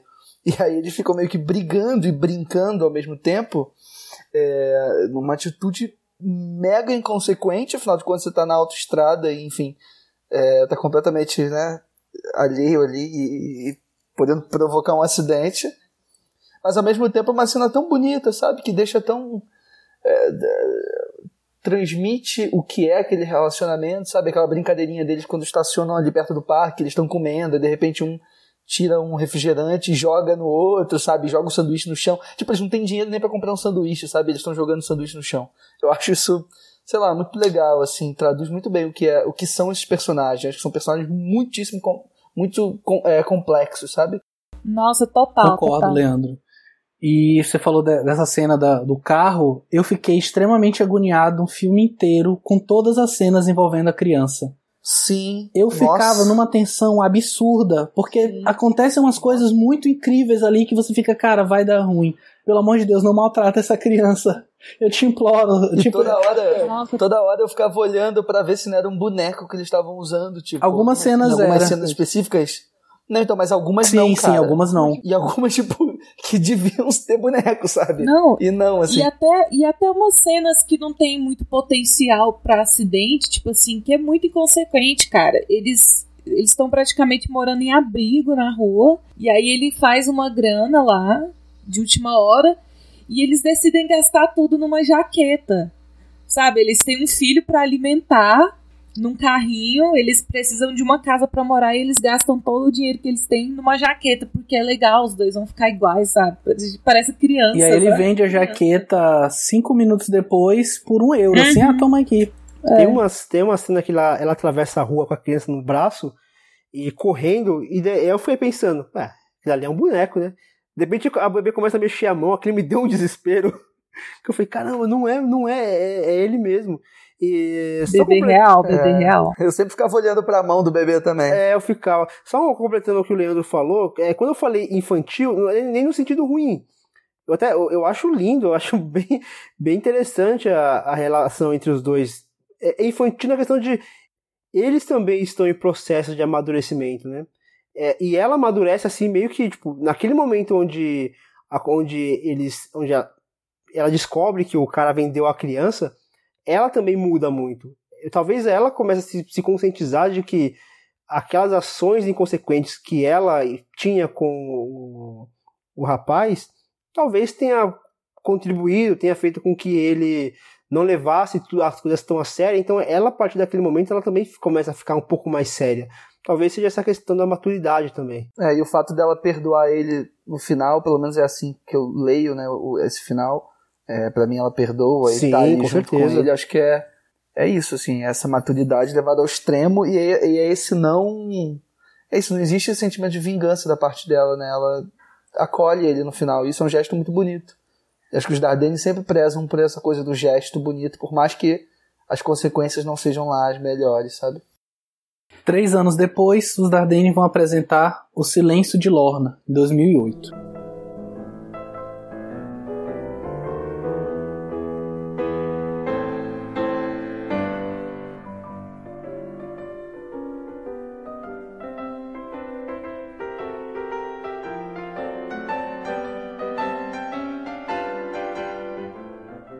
Para conseguir a cidadania belga, Lorna aceita se casar com Claudie, um dos capangas de um chefe da máfia local. Depois de um tempo, ela é obrigada a se casar de novo, desta vez com um mafioso russo, que também deseja cidadania. O que vocês têm a me dizer sobre o silêncio de Lorna? Esse é o filme que eu menos gosto do, do Zardene. Eu acho que ele tem um, um problema assim de. Eu não sei, eu não consegui, primeiro, eu não consegui me conectar com os personagens eu não consegui me conectar com a trama. Eu achei a trama meio. meio que não faz muito sentido, como, por exemplo, ali fala de ela precisar casar com um cara para depois. para ela pegar a cidadania, para depois ela casar com um terceiro, para ele pegar a cidadania. Sei lá, me pareceu meio lógico, seria muito mais prático, sei lá, pegar uma uma belga já e, e casar com, com o traficante resolveria o caso, pagaria para ela, resolveria o caso e sei lá, eu achei que. Primeiro que a, a história se arrastou demais. Se arrastou, se arrastou. E eu não sei, eu, eu, senti uma dificuldade de me conectar com. Tanto com os personagens quanto com a história. Não sei se vocês também sentiram essa dificuldade de acompanhar a trama. É, eu concordo, Fernando. Eu acho que aqui é, talvez os Dardenne eles tiveram que fazer um malabarismo um pouco maior para conseguir encaixar uma trama que envolvesse toda essa, essa crítica e esse cinema militante dele, sabe? Toda a história da Lorna ela parece extremamente artificial, como se eles falassem, ah, temos que continuar criticando essa questão dos imigrantes, que, enfim, é, sem se posicionar, obviamente, eles nunca se posicionam contra ou a favor, eles apenas mostram, eles colocam o cenário, mas acho que aqui eles criaram toda essa história que ela não funciona. Porque ela existe apesar da crítica que eles querem fazer e não em função dela. E é, eu concordo com você também, foi o filme que eu menos me, me identifiquei. Apesar de eu gostar muito da, da, da atriz que faz a Lorne, eu achei que ela, ela tá interessante no papel, ela consegue dar uma, uma carga dramática forte, mas esse filme aqui ele já começa a me cansar, sabe? Se a criança ela já representa o primeiro é, passo nesse sentido de eu começar a achar os temas deles repetitivos e um excesso de, de clichês dentro do cinema deles, eu acho que o Silêncio de Lorna isso alcança um, um ápice que depois que eu vi esse filme eu fiquei pensando, eu não sei como eles vão continuar, não sei que, como que eles podem reinventar o jeito de fazer cinema deles, sabe, sem ficar repetindo essa mesma forma, essa fórmula, desculpa. O que, que você acha, Marina? Você concorda, discorda? É, eu concordo e eu acho que é uma pena, assim, porque tem uns. Tem alguns pontos do filme que eu acho que são muito bons. Como vocês já falaram, a atuação da, da protagonista é muito boa. Eu acho que todos os atores estão muito bem, inclusive. É, eu gosto muito do, do personagem do personagem do, do Jeremy, porque eu acho que cara, a gente consegue gostar dele, apesar dele ser uma, uma, uma figura meio desprezível, assim, ele é desprezado pela Lorna desde o começo. Você vê ali uma figura magra, uma pessoa que se droga e tal, mas eu consegui, ao contrário de vocês, eu consegui me conectar com o personagem dele e consegui gostar dele nessa história, entender mais ou menos a cabeça dele. É, só que eu acho que tem sim uns problemas de roteiro, alguns furos assim muito estranhos. E eu acho que até a própria maneira em que acontece a aproximação da Lorna com ele, eu acho muito repentina, assim, é uma cena espetacular. Eu acho que a atriz ali naquele momento em que ela fica nua e ela tá totalmente entregue, sabe? Eu acho o trabalho de corpo dela. Eu acho a cena em si muito bonita, só que eu acho que ela acontece de maneira meio gratuita, assim. E toda essa relação que ela tem, que ela vai é, pedir divórcio e que não vai ficar mal o cara morrer e ela logo em seguida casar com outro, mas pega mal se ela pedir divórcio e casar com outro, sabe? E tem algumas coisas assim do roteiro que me incomodam. Mas por outro passo, além das atuações que eu gosto muito, tem um trabalho de mise-en-scène, assim, de design de, de, de, produção que eu gosto muito nesse filme. Os cenários, eles têm uns, eles carregam uns detalhes assim que traz que traz muito naturalismo, muito realismo para a história. A maneira como ela coloca o celular no bolso, a maneira como ela interage com os objetos de cena. Eu só acho que também acontece algumas coisas assim na montagem do filme que eu não entendo essas decisões dos Dardenne, por exemplo, eles ocultarem da gente a maneira como a Lorna lida com, com a morte, de, de saber da morte do, do então marido dela, né? A gente vê os dois tendo um momento de intimidade ali e depois ele pede para vê-la no trabalho e ele sai com aquela bicicleta todo feliz, daí já acorda para uma cena onde ela tá com as roupas dele e aí a primeiro momento eu não sabia o que estava acontecendo, eu pensei que ela tava divorciando dele, arrumando as roupas para ele sair, daí a gente já descobre que não, na verdade ele foi morto mesmo, como já era maquinado por ele, só que ela não havia concordado e eu sinto falta de de, de, de sentir essa morte dele, né? Parece que eles meio que passam por cima disso e aí ela vai querer remoer e sentir essa culpa lá no finalzinho e aí eu não vejo como é que eles vão encerrar essa história, né? Eu sinto o final meio sem saber como terminar. Você, Leandro, aí, você concorda com a gente? Você acha realmente que o filme ele tem esses problemas ou de repente você consegue enxergar é, por um outro lado, um outro aspecto assim, do filme que a gente pode não estar tá, é, se atentando tanto? É, a leitura que eu faço desse filme é, na real, um pouco diferente da de vocês, eu acho. O Silêncio de Lorna, para mim, é o filme mais discrepante da carreira dos Dardenne. Eu acho que eles inserem alguns elementos aí nesse filme ou encaram a trama deles de uma maneira que eu acho que eles fazem de um jeito que eles nunca tinham feito antes e que nem vão fazer depois.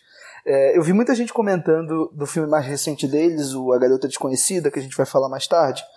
É um pouco disso, assim, que eles fazem algo diferente ali. Mas eu acho que não, assim, eu acho que o diferente está no Silêncio de Lorna. Diferente em que sentido?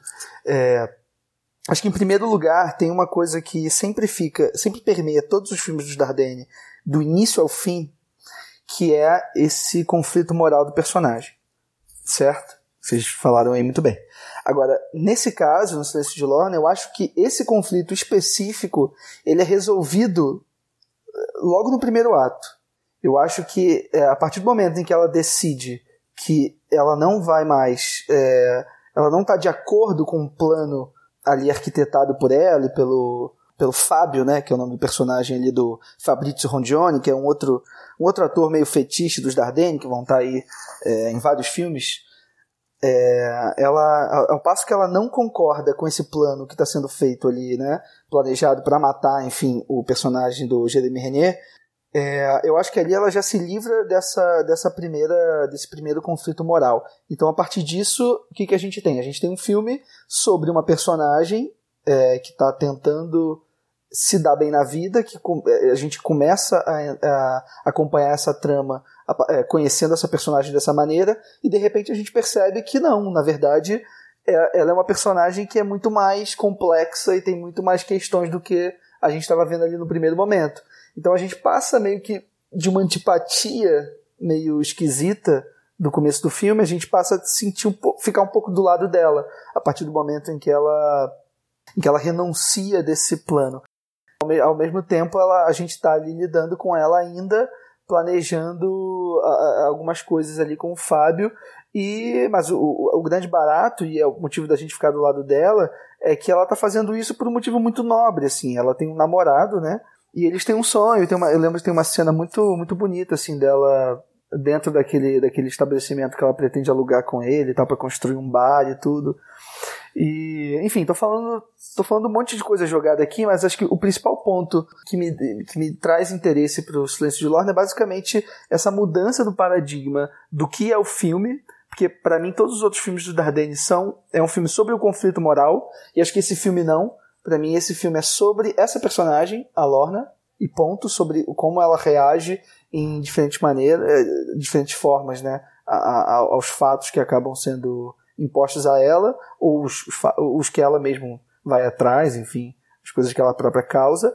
E eu acho que no final do filme, se é que a gente já pode chegar na, na cena final, é, na, nessa altura do papo, é, eu acho que os irmãos Dardenne introduzem um elemento ali que acho que eles não tinham feito antes, assim, que é justamente uma, uma música que começa a tocar sem que tenha nenhuma fonte diegética. Pelo menos foi isso que eu consegui me ater assim no filme. Não sei se vocês lembram ou qual a leitura de vocês sobre essa cena final ali quando ela tá na cabana e tal, e deita e deita no banquinho e começa, enfim, a falar algumas coisas meio sem sentido com ela mesma. É, a gente ouve uma música tocar, que é a música que começa é, antes dos créditos, né? Que ela continua nos créditos, mas ela começa antes. E eu acho um toque muito muito bacana assim dos irmãos Dardenne, uma prova de que eles também não estão totalmente presos a um universo que eles criaram assim. Mas é isso, também acho que tem alguns probleminhas de roteiro, é, o essa coisa, os irmãos Dardenne sempre usaram a elipse de uma forma bem interessante assim. Acontece que eles sempre usaram elipses curtas, né? A gente, no, no, no, Rosetta, por exemplo, tem vários momentos em que, em que há um corte, é, basicamente fazendo uma elipse muito curta de um movimento, de uma, é, pulando de uma cena para outra, mas é, com, uma, com um recorte temporal muito curto. Aqui não, a gente tem uma elipse muito longa, né? Que é da, da coisa da morte do, do, do Claudi, que causa um estranhamento mesmo. Mas eu acho, nesse caso, até um estranhamento positivo, assim. Eu acho legal essa coisa deles deixarem a gente um pouco desnorteados. É, talvez tenha sido um pouco isso que vocês não tenham gostado do filme, talvez. Ah, eu queria chorar a morte dele, não deixaram. Eu concordo que é, que é um filme desgarrado, assim, da, do resto da filmografia dos Dardenne, mas eu acho que Garota Desconhecida tá ali também junto, sabe? Eu acho que foi uma tentativa deles, assim como eles fizeram depois em Dois Dias, Uma Noite, de trazer é, um, uma narrativa diferente, sabe? De tentar abordar uma história mais fechada, de repente trazer umas, digamos, umas não chega a ser um plot twist, mas alguma surpresa, sabe? Algumas coisas diferentes. Como aqui a gente pode citar a, gravidez é, psicológica dela, que a gente tá ali imaginando que ela tá realmente grávida, até a hora que a enfermeira fala: Não, mas você não tá grávida, eu já te falei, você recebeu o exame, e aí nessa hora a gente vê que ela realmente ficou abalada, e aí mais uma vez sentimento de culpa em um protagonista dos Dardenne. A culpa pela morte do Claudie, apesar dela saber desde o início que isso ia ser a ideia, tanto que o, que o Fábio, né, que tá ali conversando com ela, fala, a gente escolheu um drogado por isso, que ele poderia morrer e ninguém ia suspeitar, ninguém é desconfiado da morte dele.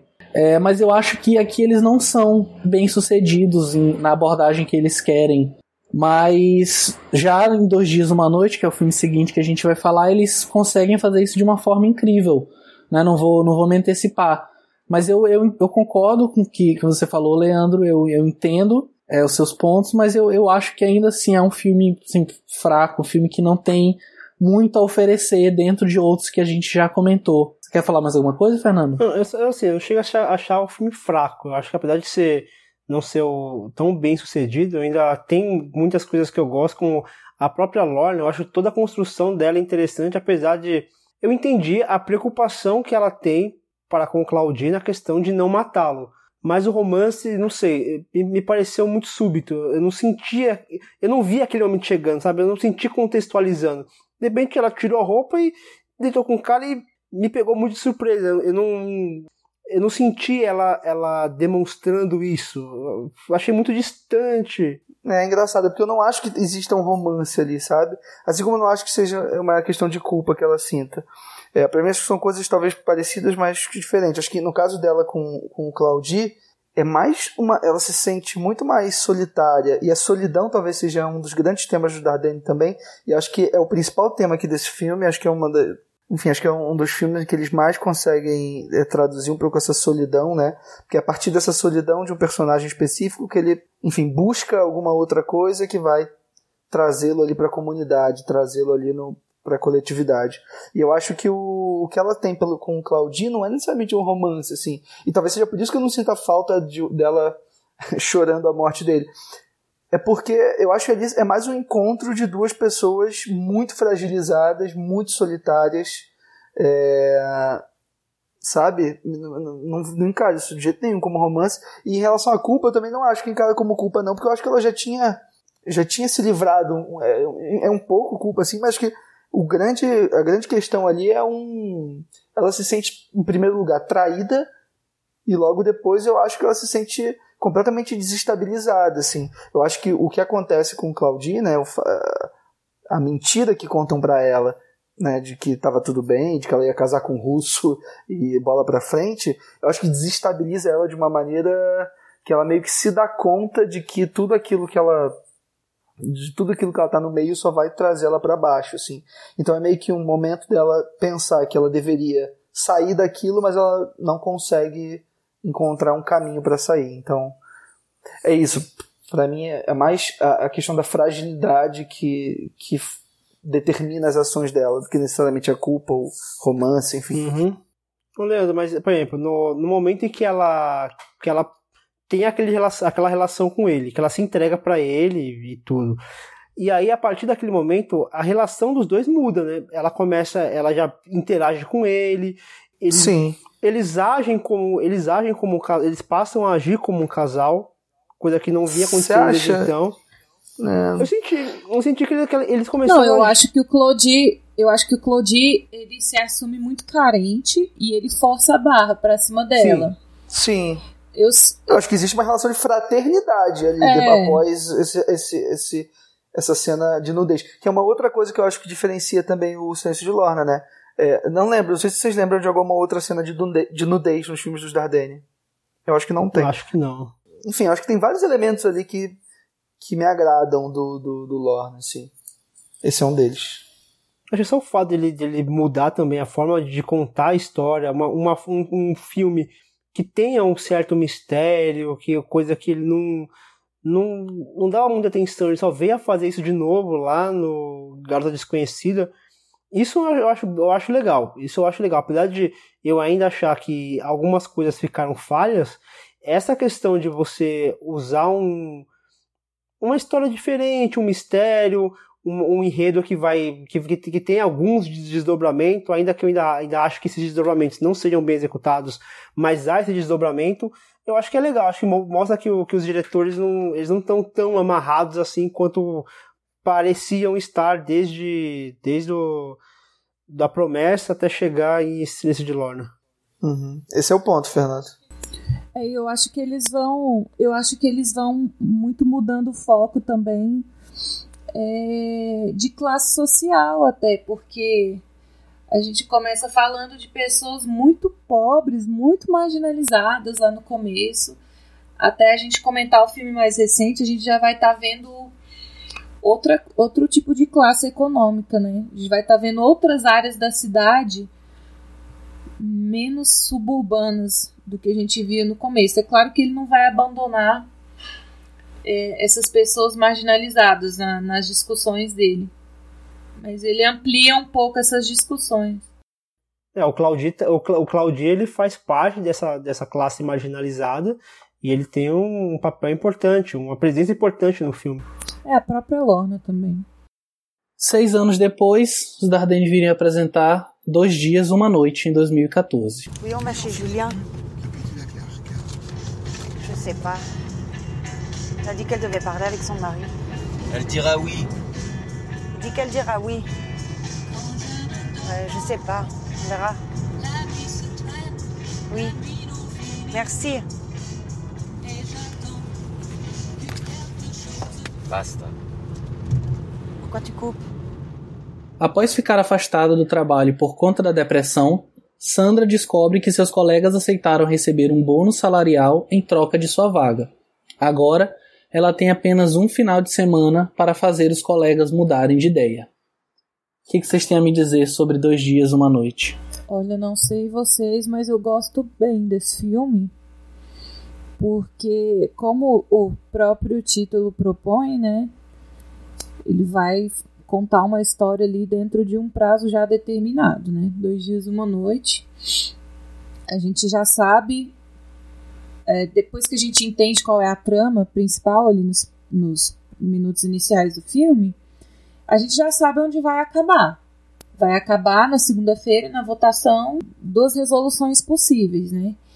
E é uma, é uma narrativa que muito, muito facilmente seria enjoativa e repetitiva. Mas eu não acho que isso acontece nesse filme. Eu acho que a, a, a partir, é, através da, das pessoas que ela vai visitando, a gente vai vendo personalidades, pessoas diferentes. E é uma maneira muito interessante como eles vão olhar para os diversos tipos de comportamento e moral das pessoas diante de uma situação muitíssimo complicada, né? Você escolhe ali dos males o menor, não é dos males o menor, ou você se beneficia ou você prejudica o outro, sabe? E a maneira como as pessoas escolhem enxergar isso, tipo, eu tô tirando o emprego de uma mãe de família que está se recuperando de uma depressão e precisa do emprego para sustentar os filhos. Não, eu não tô tirando isso dela. Quando eu aceito o meu bônus, eu não estou necessariamente tirando isso, ela, isso dela, né? E tem outras pessoas que já não encaram assim. Tem gente que. Tem até uma personagem do filme que vai encarar essa situação toda como uma, uma possibilidade de mudança para a vida pessoal dela, né? E eu acho que essas diferentes nuances que tem nos personagens é, e na, na narrativa tornam o filme interessante para mim. O que vocês pensam? Ô Marino, já que você tocou nesse assunto, eu vou, vou adiantar uma pergunta que eu tinha separado aqui para depois. O que vocês acham dessa decisão em si? Olha, eu acho que vez ou outra a gente se depara com esse tipo de, de situação, assim.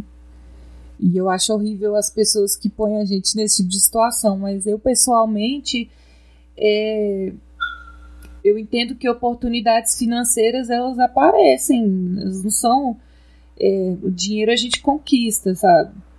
No meu caso, eu, eu abriria mão do bônus.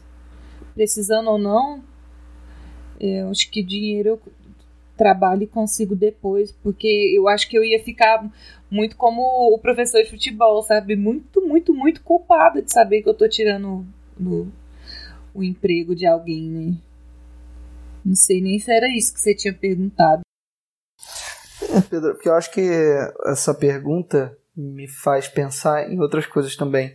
Porque eu acho que o, o Dois Dias, Uma Noite, ele tá tratando desse, né, como vocês falaram. É um filme bem enxuto, porque a gente está lidando ali com um tempo, uma relação temporal muito específica. É, tem início e um término né, já proposto desde o do início do filme.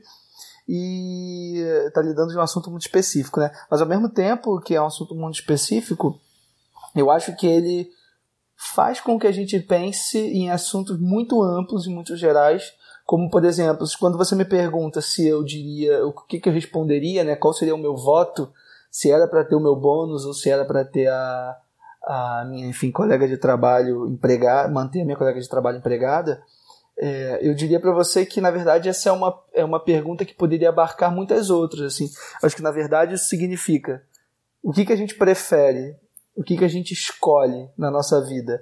É tomar o caminho onde a gente vai articular as nossas ações em virtude de um interesse próprio ou em virtude de um interesse coletivo. E, e é óbvio que está todo mundo ali precisando daquela grana, que tá todo mundo. Todo mundo tem as suas questões, todo mundo tem as suas obrigações, as suas contas a pagar, enfim. Mas eu acho que é um dilema ético e moral assim da nossa sociedade isso assim, talvez seja o que seja uma, um assunto que, que esteja assolando o mundo principalmente nos dias de hoje sabe com toda essa essa enfim essas grandes reações meio liberais e conservadoras aí no mundo é, tentando criar todo estabelecer todo um discurso né de, de o que é melhor para o país o que é melhor para o cidadão o que é melhor para o indivíduo e tal.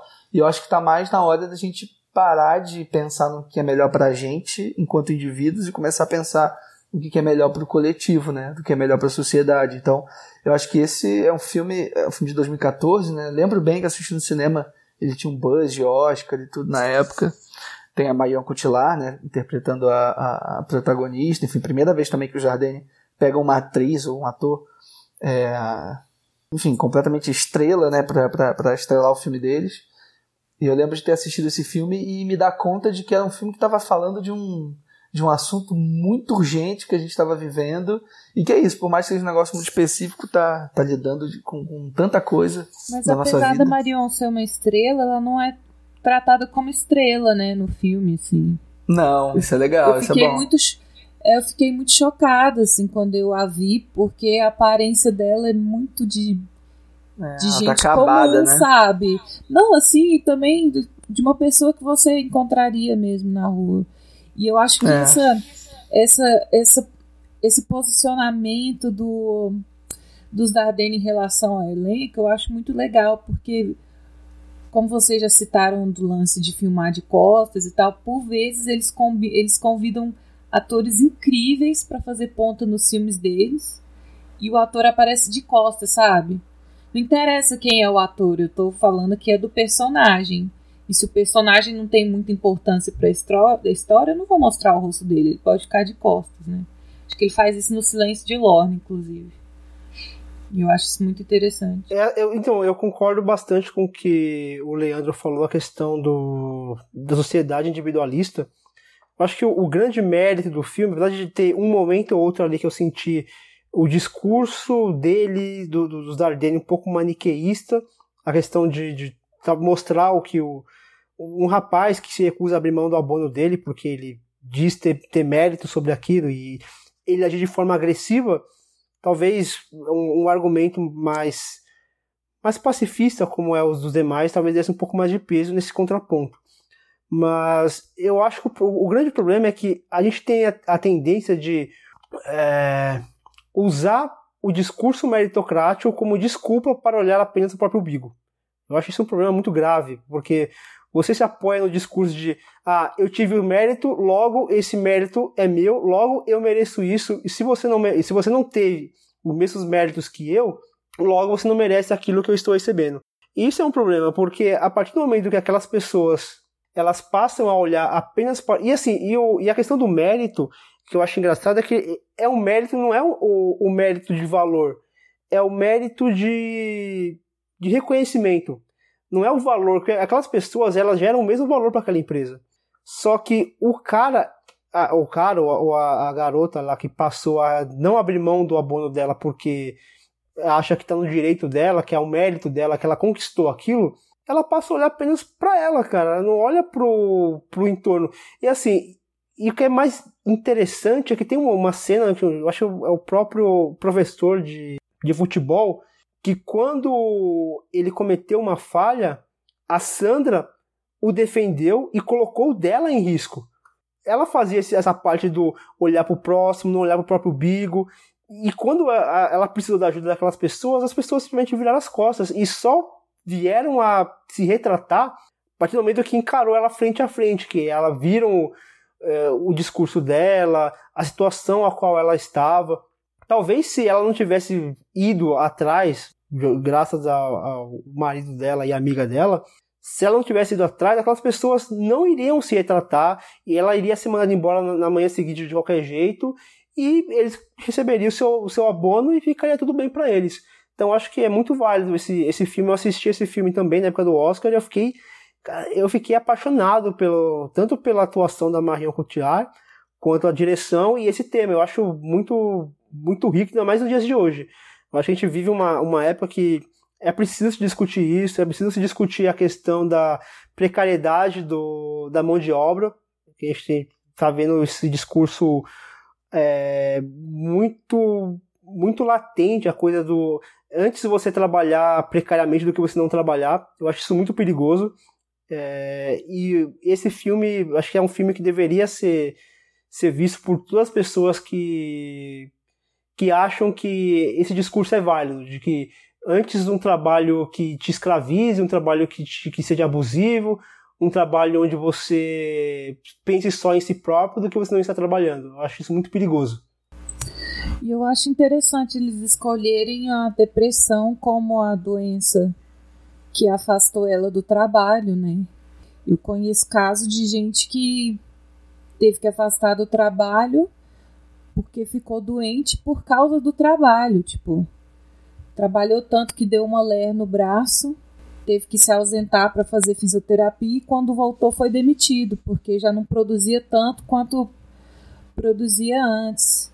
E eu fico pensando até que ponto ela adquiriu essa depressão por conta até do próprio trabalho e do ambiente hostil, porque a gente vê que permeia um ambiente muito hostil ali naquela fábrica, né? É, aquele tal de Jean-Pierre lá, a gente ouve muito falar desse cara, a gente só vê ele no final. Eu até pintava na minha cabeça um cara muito mais vilanesco do que ele aparece, né? Porque a gente vê que ele age muito ali por baixo dos panos, ele não é o patrão, patrão mesmo, mas ele meio que ameaça todo mundo ali. E vai ver, ela ficou doente por conta do próprio trabalho e agora que ela precisa disso, ela tá sendo renegada ali. É muito. É muito irônico isso. É o... E uma coisa que é interessante. Leandro? O Leandro quer, quer comentar alguma coisa? É que ele é interpretado pelo Olivier Gourmet, né? Que é um cara que a gente tá acostumado a ver em todos os filmes do, dos Dardenne, né? Então acaba sendo sendo difícil ficar com tanta raiva dele quando a gente olha para ele e tal. E é, Jean-Marc.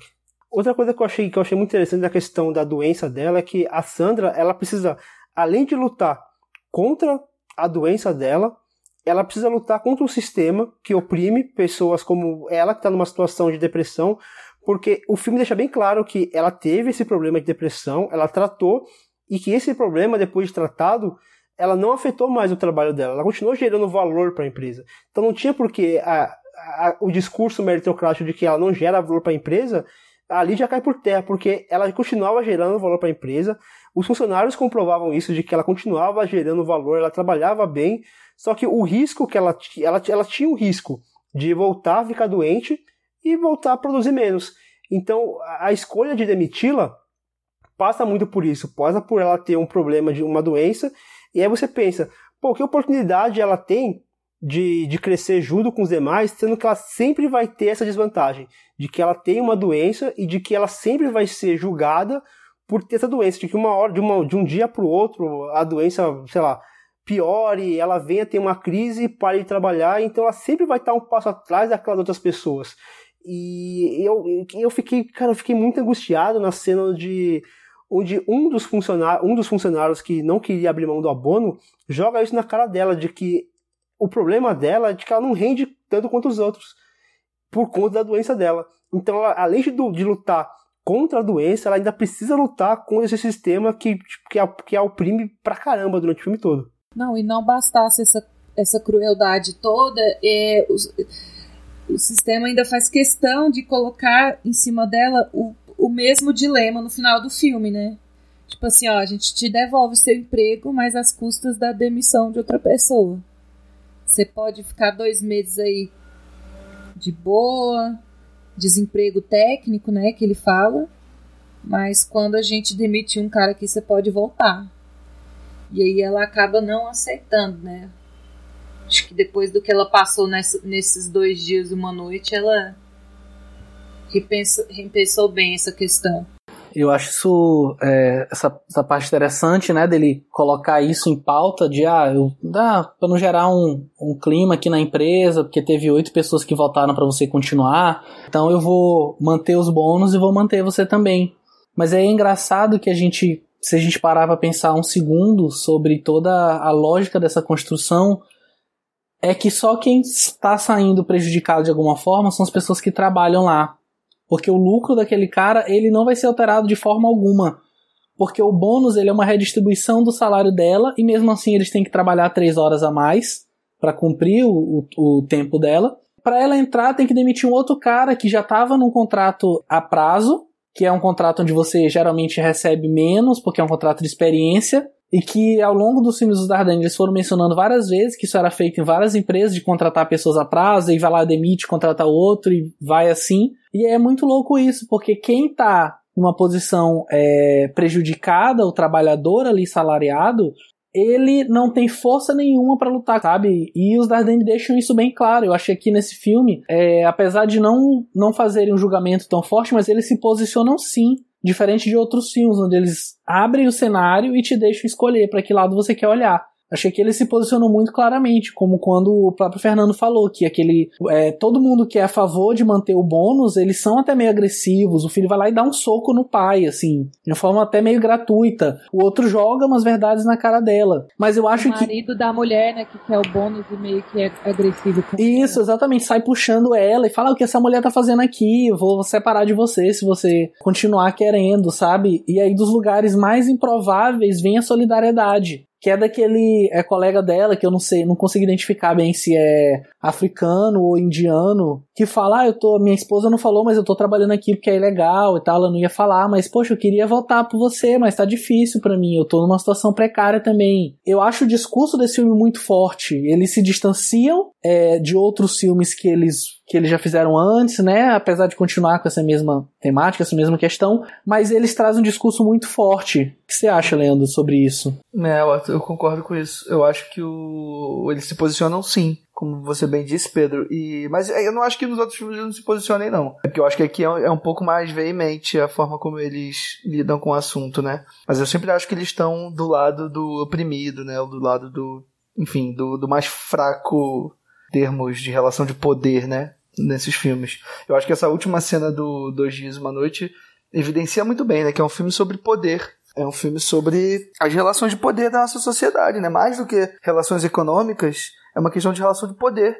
A gente está lidando ali com um personagem da Marion Cotillard que, estando ou não empregada, esse patrão, enfim, esse dono do capital, certamente vai continuar imperando ali é, por muito tempo por tudo aquilo que ele, que ele, que ele preza, enfim, pelo sistema que a gente vive preza. E aí eu acho que esse filme é, é um filme repleto de confrontos, assim, eu acho que é, é, incrível como os Dardenne conseguem conduzir o filme sem cair numa, numa coisa entediante ou de alguma maneira esquemática, né?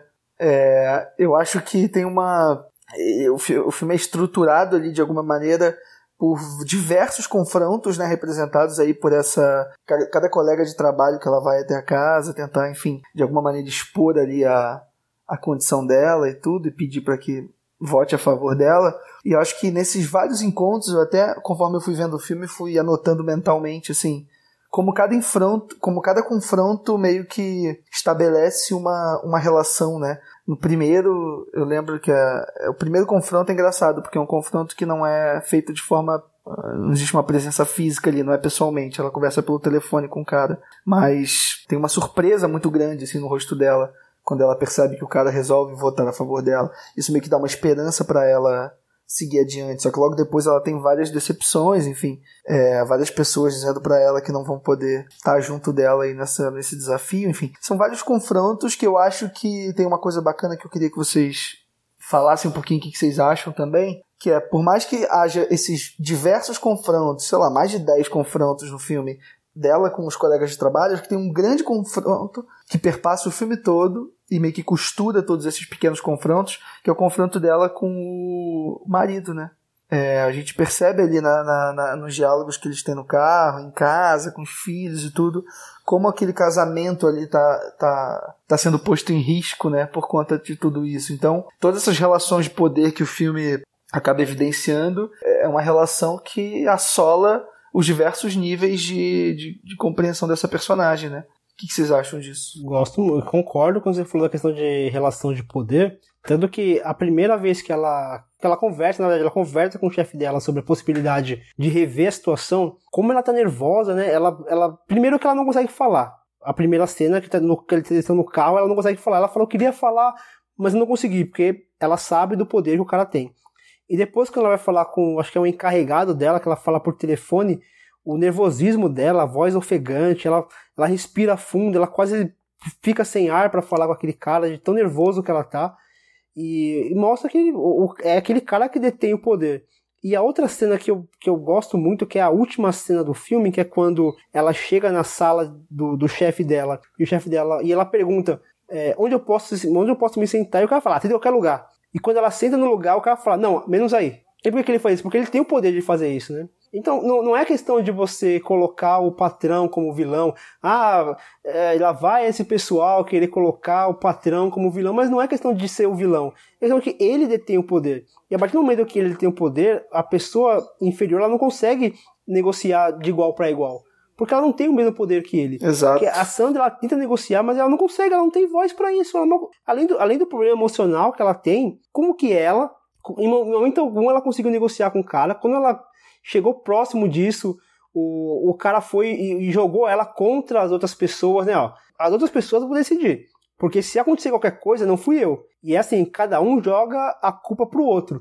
Direto esse discurso. Ah, mas não fui eu que escolhi tirar o seu salário. Ó, não fui eu que escolhi é, te demitir. Foi o chefe que escolheu te demitir. E, outros, e os outros faziam, falavam o mesmo discurso. Porque eles tinham o poder de decidir. E é isso, é isso que eu acho mais fantástico nesse filme. É isso que você falou, Leandro. É a relação de poder e, e como essas pessoas lidam com esse poder. Elas, em vez de usar esse poder para olhar o próximo, tentar equilibrar a balança, não, pega o poder para ele e que a balança que se lasse. A diferença é problema seu. Eu mantendo o meu, tô tranquilo. Em relação a esse, esse jogo de poder, eu sinto muito assim esse filme como se fosse um jogo de tabuleiro, sabe? Ela ensaia o discurso dela direitinho, porque ela sabe que se ela falar de uma maneira um pouquinho diferente, que dê a entender algo errado, ela já perde aquele, aquele parceiro pro, pro jogo dela.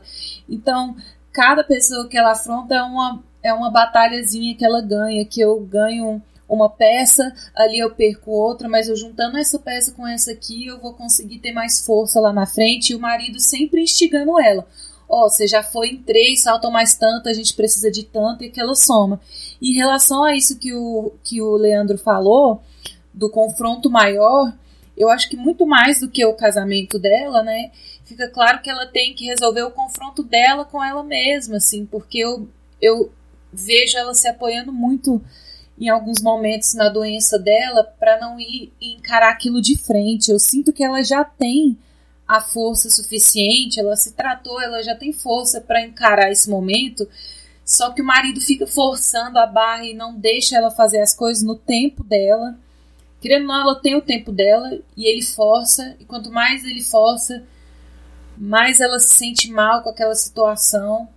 E aí, quando chega no final do filme que ela toma a decisão por ela mesma de que não, eu não preciso mais, eu não preciso mais desse emprego, eu consigo, eu consigo correr atrás de outra coisa sozinha. E aí ela liga pro marido dela e só comunica: ó, não deu certo, não consegui os votos, mas eu vou conseguir outro emprego.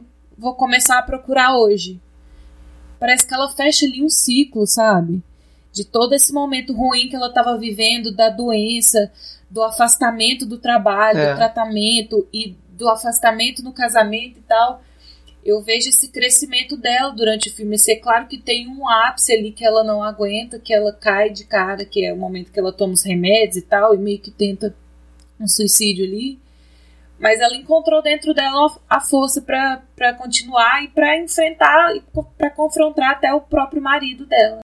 E a forma como ela sorri ali naquele final é tão bonito, né? É demais. Ela tá, ela tá, ela tá se sentindo tão bem, assim. Não tem peso nenhum nas costas dela né, em relação à decisão que ela tomou, né? Isso é muito bonito. Não, e no começo tinha um peso tão grande, a gente não sabe, a gente não tem a mínima ideia do que tá acontecendo, a gente vê aquele corpo Exato. penoso, sabe? Ela arrastando pela casa. É. Até ela a também dela assim, muda. a gente ouve ela falando no telefone e ela parando de falar para poder chorar escondido, sabe? É um peso, uma carga que tá em cima dela e no final uhum. ela olha, não rolou, amanhã eu vou começar a procurar emprego, vai dar tudo certo. E se não der, a gente tenta de novo. Liberto. É, esse filme tem uns toques de esperança muito bons, assim. Tem uma cena. Minha cena favorita do filme é a cena que tá ela, a amiga dela e o marido no carro e eles começam a cantar Glória do Van Morrison, que eu acho, nossa, aquilo me pega de um jeito assim. Eu, sou, eu já sou apaixonado pela música também. Lindo, lindo, lindo. Acho que naquele momento aquela música surge uma forma muito pontual, assim, que é muito bacana. Não, e ele e todo filme deles tem esses momentos musicais, né? Não tem trilha sonora, é mais som diegético mesmo. Mas sempre tem um momento em que a música é inserida ali no contexto, ou as pessoas estão num bar dançando, ou na cena do, do Rosetta, que eles estão no apartamento e o cara com aquela, aquele som de banda horroroso, meio truncado, aquela bateria feia e tal, mas sempre tem um momento musical. É porque é muito, é muito real isso, né? Nossa vida não tem música o tempo inteiro, mas aqueles momentos que marcam, você sempre tem uma musiquinha de fundo, né, pra gente lembrar. Eu sou aquela, aquela pessoa que, no momento difícil, quando ouço uma música, meio que tipo, sabe quando você esquece do, do, dos seus problemas e, e se apega àquela música que tá tocando, às vezes você nem, nem tá nem aí pra, pro que diz a música, mas o, a música em si te, te traz um, um sentimento. E, e, e, essa sacada de você usar o som diegético para trazer isso e não quebrar o seu, talvez, um, um estilo dele de não usar o, o som extra diegético, é, foi uma sacada genial. E a cena é, realmente ela é muito bonita, ela é muito, ela é muito esperançosa. É, a gente está o tempo todo aqui mencionando várias cenas, e eu acho que aqui no Dois Dias Uma Noite, os Dardenne eles correram risco que era de repente a protagonista que eles escolhessem não conseguisse aguentar o filme. Porque, diferente de, de Rosetta, que tinha uma fisicalidade muito muito, é, muito grande e ela falava muito através do corpo e eles estavam interessados em explorar esse corpo dela é, a Sandra ela parece sempre mais retraída e ela fala muito pelas palavras e a força de dois dias uma noite ela tá nesses diálogos nesses embates como a gente está falando aqui nesses pequenas é, batalhas que ela tem que vencer em cada visita que ela faz e aí, nesses intervalos, as batalhas que ela luta internamente, que ela fala: não, vou desistir, não vai dar certo, vou tomar uma pílula, vou dormir cedo, não adianta. E o marido tenta incentivar, e às vezes ela se incentiva quando alguém fala alguma coisa positiva para ela, às vezes é o contrário. E eu acho que a, a Marion Cotillard, ela consegue eclipsar totalmente todas as cenas, sabe? Ela tá ali 100% presente, e apesar dela ser uma, uma, uma atriz que tá já inserida no mainstream, de certa forma, é, mas ela consegue se adequar ao tipo de cinema que os Dardenne fazem, como a Marina falou no começo. Ela tá ali, ela não tá, tipo, mega estrela, ela não tá sendo tratada como uma atriz e ela não tá se reconhecendo como uma atriz, como uma mega estrela. Ela tá ali em função do filme ela faz isso muito bem, sabe? Eu acho o papel incrível. Muita gente na época é, desmereceu bastante a indicação dela ao Oscar. Eu acho que foi super válido, sim. É, e falaram também muito da, do fato dos Dardenne terem é, trazido ela, né? Eles que gostam tanto de trabalhar com não atores e com atores em, em começo de carreira. Mas eu acho que foi uma escolha arriscada para um filme arriscado e que é, consegue sim é, fazer, ele consegue ser o resultado bom, resultado bom, não, resultado bem acima da média do que eles queriam fazer. Não, só de concluir, a gente falou muito na questão do. O Leandro levantou, a gente comentou em cima da questão da individualidade, sociedade individual, egoísta, que só olha para o próprio bigo. Tem uma entrevista do Dardenne onde ele fala o seguinte sobre essa obra, abre aspas. Talvez seja simplista se expressar dessa maneira, ele diz, mas todos os nossos filmes narram como uma pessoa emerge de sua solidão e se une a outra e às outras pessoas. O filho, Roseta, a promessa, de uma maneira ou de outra, mostramos como alguém encontra alguém e como esse encontro é transformador, como ele resolve o isolamento que havia mantido o personagem principal fora da sociedade, fora da comunidade. Fecha aspas. O que, Dar, o que os Dardennes eles fazem aqui, e eles fazem também em outros filmes, é a questão de mostrar o efeito transformador que é quando uma sociedade se une. Quando as pessoas se unem para ajudar umas às outras, como por exemplo, as pessoas aqui se uniram, pelo menos parte dela, parte dessas pessoas se uniram para ajudar a, a Sandra, como isso fez bem para ela? Porque mesmo ela não conseguindo aquele emprego, ela tendo o apoio dos colegas, ela teve coragem de chegar no chefe e falar: não, eu não vou aceitar essa sua proposta, não vou prejudicar o meu colega. E aquilo foi um, foi um bálsamo para ela. ela. Ela ficou revigorada. Aquilo foi um fortalecimento para ela. Ela saiu leve. Ela percebeu que o papel dela na sociedade não é ser uma pessoa egoísta, não é olhar para o próprio bigo. É ajudar coletivamente, cara. É você tentar ajudar o seu próximo, você tentar olhar para o seu próximo, é para você esquecer essa, essa besteira de que eu sou merecedor disso e que se dane o resto. E eu acho um discurso muito potente que, se a gente for pensar nos outros filmes, todos têm um pouquinho disso quando uma pessoa, quando as pessoas se unem, as coisas se transformam. E esse filme é, é a síntese disso. Muito bom, Fernando. Podemos então partir para o último filme da pauta, A Garota Desconhecida, de 2016. Alô? Oui. Ah, bonsoir. Non, non. On n'ouvre pas, on a déjà dépassé d'une heure. Oui, excusez-moi, je devais. Bonjour, vous êtes le docteur Davin Oui. Ben Mahmoud, brigade judiciaire. Il s'est passé quelque chose de grave? On a trouvé le cadavre d'une femme près du fleuve, en face où il y a les travaux. Je l'ai entendu.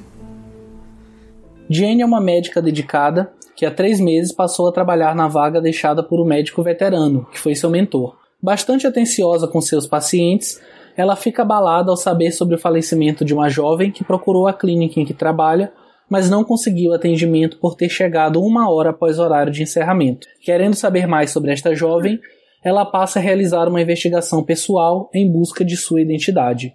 Eu já quero começar falando que aqui, assim como em O Silêncio de Lorna, eu enxergo um Dardenne mais fraco. E acho que diferente do Silêncio de Lorna, que eu consigo enxergar vários defeitos e, e consigo gerar uma discussão em cima disso, eu simplesmente passei indiferente pela Garota Desconhecida.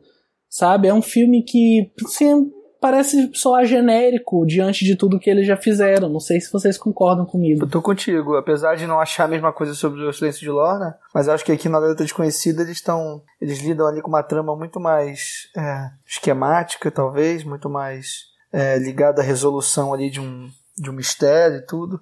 É, que a princípio me parece até interessante e tal. É, eu gosto daquela da relação daquela coisa da, da imagem do vídeo, né? Da, da, do rosto da mulher batendo ali na porta da, da, da doutora e tal. É, aquela textura do vídeo, a foto que ela tira e a forma como ela vai de porta em porta mostrando aquela foto para todos os pacientes dela e como isso gera sempre alguma reação estranha nos pacientes e nas pessoas que ela encontra. Mas me parece que o filme, o roteiro é, é muito. É tudo, parece que tudo muito conveniente, né? Parece que os, as ações vão meio que ocorrendo uma após as outras de uma forma muito conveniente e tal. É, fica um pouco indiferente também em relação a esse filme, é, talvez seja o que eu menos gosto deles. Apesar de reconhecer um trabalho interessante ali de atores novamente. Acho que os Dardenne são grandes diretores de, de, de, de atores. Acho que a protagonista desempenha um papel bem legal também, mas é isso, assim, é uma trama que. e uma forma também de, de filmar deles que acabam me, me afastando mais do que me trazendo ali pra, pra narrativa. É, eu gosto é, do começo, assim, daquele mistério que eles estabelecem, né? Nossa, quem será que matou? Quem é essa garota desconhecida, né? Mas no fim das contas é só uma desculpa deles para ficar seguindo a médica, né? E falar de atuação nos filmes dos Dardennes é chovendo molhado, assim. Todos os atores são muito bem escalados, eles estão sempre muito bem no papel deles. Mas eu também achei difícil a conexão, assim, com esse filme. Eu acho que o meu problema com o filme é que eu achei ele devagar demais. Quando ele tá focado no, no mistério, ele até fica interessante. Você quer entender de onde vem aquela garota. É, você entende, a, a, de novo, a questão da culpa. Né? Você entende a motivação da Jenny, porque ela sente a culpa por ela não ter, ainda mais porque ela foi avisada que tinha alguém e ela se recusou a ajudar. Não ajudar, né? Se tentou atender a paciente estava no direito dela não atender, mas ela sentiu a, a, a culpa disso.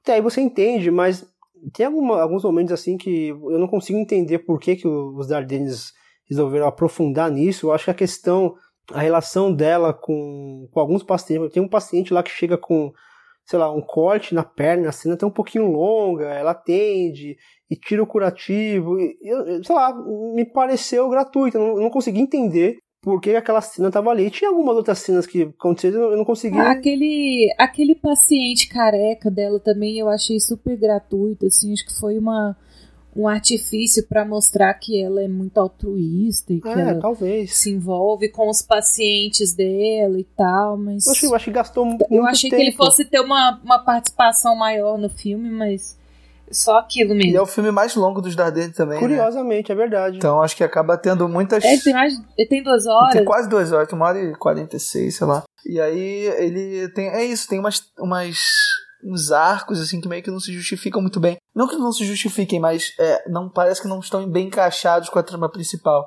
Tem toda uma coisa dela com o, o estagiário dela, né, o Julian, que meio que fica essa coisa meio interdita, é, no começo eles têm aquele conflito, aquela, aquela, aquela briga e tudo, ele desiste da medicina, depois ela liga para ele, meio que no momento que a gente não entende bem o porquê, ela faz isso justamente naquele cybercafé que ela vai lá investigar é, a, o paradeiro da, né, as origens da, da, da, da garota desconhecida, enfim, do título. E é isso, não sei, não tem muita explicação do porquê que ela liga pro, pro Julian lá naquele lugar, sabe? E aí, de repente, no começo do filme tem aquela coisa do garoto tendo uma convulsão no consultório.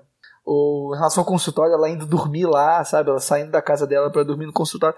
Tem várias questõezinhas que me parecem meio, não sei, meio fora de lugar. Ou que não estão muito bem. Gratuitos. É. é. Meio gratuito, né? Tipo assim. É, o próprio relacionamento dela com o estagiário, se ela é essa mulher tão boa, que se importa tanto com os pacientes e vai até a casa deles e ela tá num bairro que é mais que é um bairro menos menos chique e tal para atender um pessoal que é mais humilde e tal. Por que que esse estagiário tem esse ranço dela, sabe? Isso não explica desde a primeira cena. Dá pra sentir o desconforto dele. Explica, né, cara? É, é uma... ele até explica no é final. É a coisa do mas... pai lá, mas. Não, mas é. com ela. O que agrega isso na história? Que ele tem isso com ela. Porque eu senti ele implicando com ela. É que não é com ela, é com a profissão, né? É com a profissão, Mas... é geral. Mas assim, o meu problema é que. Ele, não, eu, até, eu até entendo o porquê que ele, que ele pegou aquele ranço. O que, eu, o que eu não entendo é o que, que isso agrega pra história. É isso que é, que é o meu questionamento. Eu não, eu não senti que aquilo fazia parte da história. Pra mim é, é uma história secundária que não movimentou em nada. Se, por se você tira todas aquelas cenas dele, é, do estagiário, por exemplo, corta todas as cenas do estagiário, a história rolaria normal. Exato, também a, acho. A trama principal aconteceria normal. Então eu não, não consegui entender o porquê que se perdeu tanto tempo aquele personagem, até porque ele não era interessante, né? É. O ator também era monotonático, É. chato pra É a caramba. parte fraca do filme mesmo. Não, e até a própria, até a própria resolução eu achei pai, assim. Escolher logo o pai do garoto pra ser o, o- Não foi ele que assassinou a, garota, né? Mas ele induziu ela a escorregar lá e cair um babacão, mas. É. Tipo, eu acho que foi uma decisão meio que pra chocar, assim, nossa, o pai de Que, família, aliás- ele vai atrás de prostituta, É, sabe? que aliás é interpretado pelo Jeremy Renier de novo. E assim, não sei vocês, mas eu demorei pra reconhecer. Pior papel. Demorei pra conhecer aquele. eu Não sei se é maquiagem. eu diferente, acho que né? ele tá mais moreno. Não, é o cabelo. Ele tá com barba, é, né? o cabelo tá O escuro. cabelo, tá moreno, tá com barba, difícil de reconhecer. E achei um saco esse personagem dele. Pela primeira vez eu não gostei dele, do, do- do personagem dele. É, também não gostei. É um cara muito chato, ele fica lá o tempo inteiro enchendo o saco, querendo justificar as ações do filho, pra se safar no fim das contas, né? Aí depois ele tenta um suicídio pra um segundo depois decidir que não, ele vai se entregar pra polícia. Porque o suicídio não deu certo, sabe? É isso, eu acho que ainda tem. Acho que o filme da reserva é umas coisas interessantes, que é a força, é, principalmente dos planos sequência, né? Eu acho que essa cena da. Por mais que teoricamente ela não seja uma cena muito justificável em termos de roteiro, essa decisão que esse personagem toma subitamente, é, tanto a decisão de se matar quanto a decisão de se entregar é, na mesma cena, eu acho que tem uma força ali, uma potência que eu acho muito bacana, assim. É, e minto, essa cena especificamente nem é um plano sequência, tem até um corte. Mas é um corte tão sutil que a gente quase não percebe, assim, que na hora que ela entra na, na- no banheiro pra, enfim, socorrer o cara. Mas eu acho que mesmo assim o filme ainda guarda algumas cenas é, que nos causam uma angústia muito grande, assim. Isso é um ponto positivo pra eles. No consultório dela tem alguns bons planos sequências, né, que é pra, pra contextualizar, pra acompanhar o personagem, pra mostrar como que funciona a dinâmica dentro do consultório. É, Isso é, isso é interessante mesmo.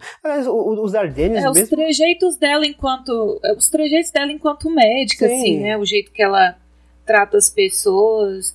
Eu acho que a temática era muito interessante, assim, porque ele vai tratar ali de uma. da pessoa marginalizada, de novo, do oprimido de novo, mas que ele não tratou antes, que seria essas profissões aí que as pessoas fingem que não existe, né? Da prostituta, por exemplo. Parece que todos os pacientes que visitaram ela aquele dia tiveram, em algum grau, contato com essa prostituta e tal. E a gente sabe que travesti, prostitutas, essas pessoas, elas morrem, elas desaparecem elas são enterradas como indigentes mesmo. E ninguém tá nem aí pra isso, sabe? Ninguém faz nada pra pra resguardar essas pessoas. E a força da personagem tá aí, Eu né? acho que é uma temática. É, eu acho que é uma temática interessante de trabalhar, só que ele joga tantas outras tramas paralelas, assim.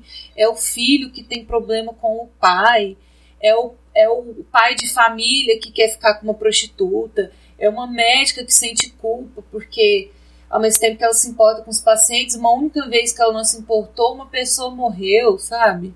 É, acho que ele tinha que focar mais em alguma coisa. É, acho que se ele focasse só nessa questão, realmente, é, essa parte do.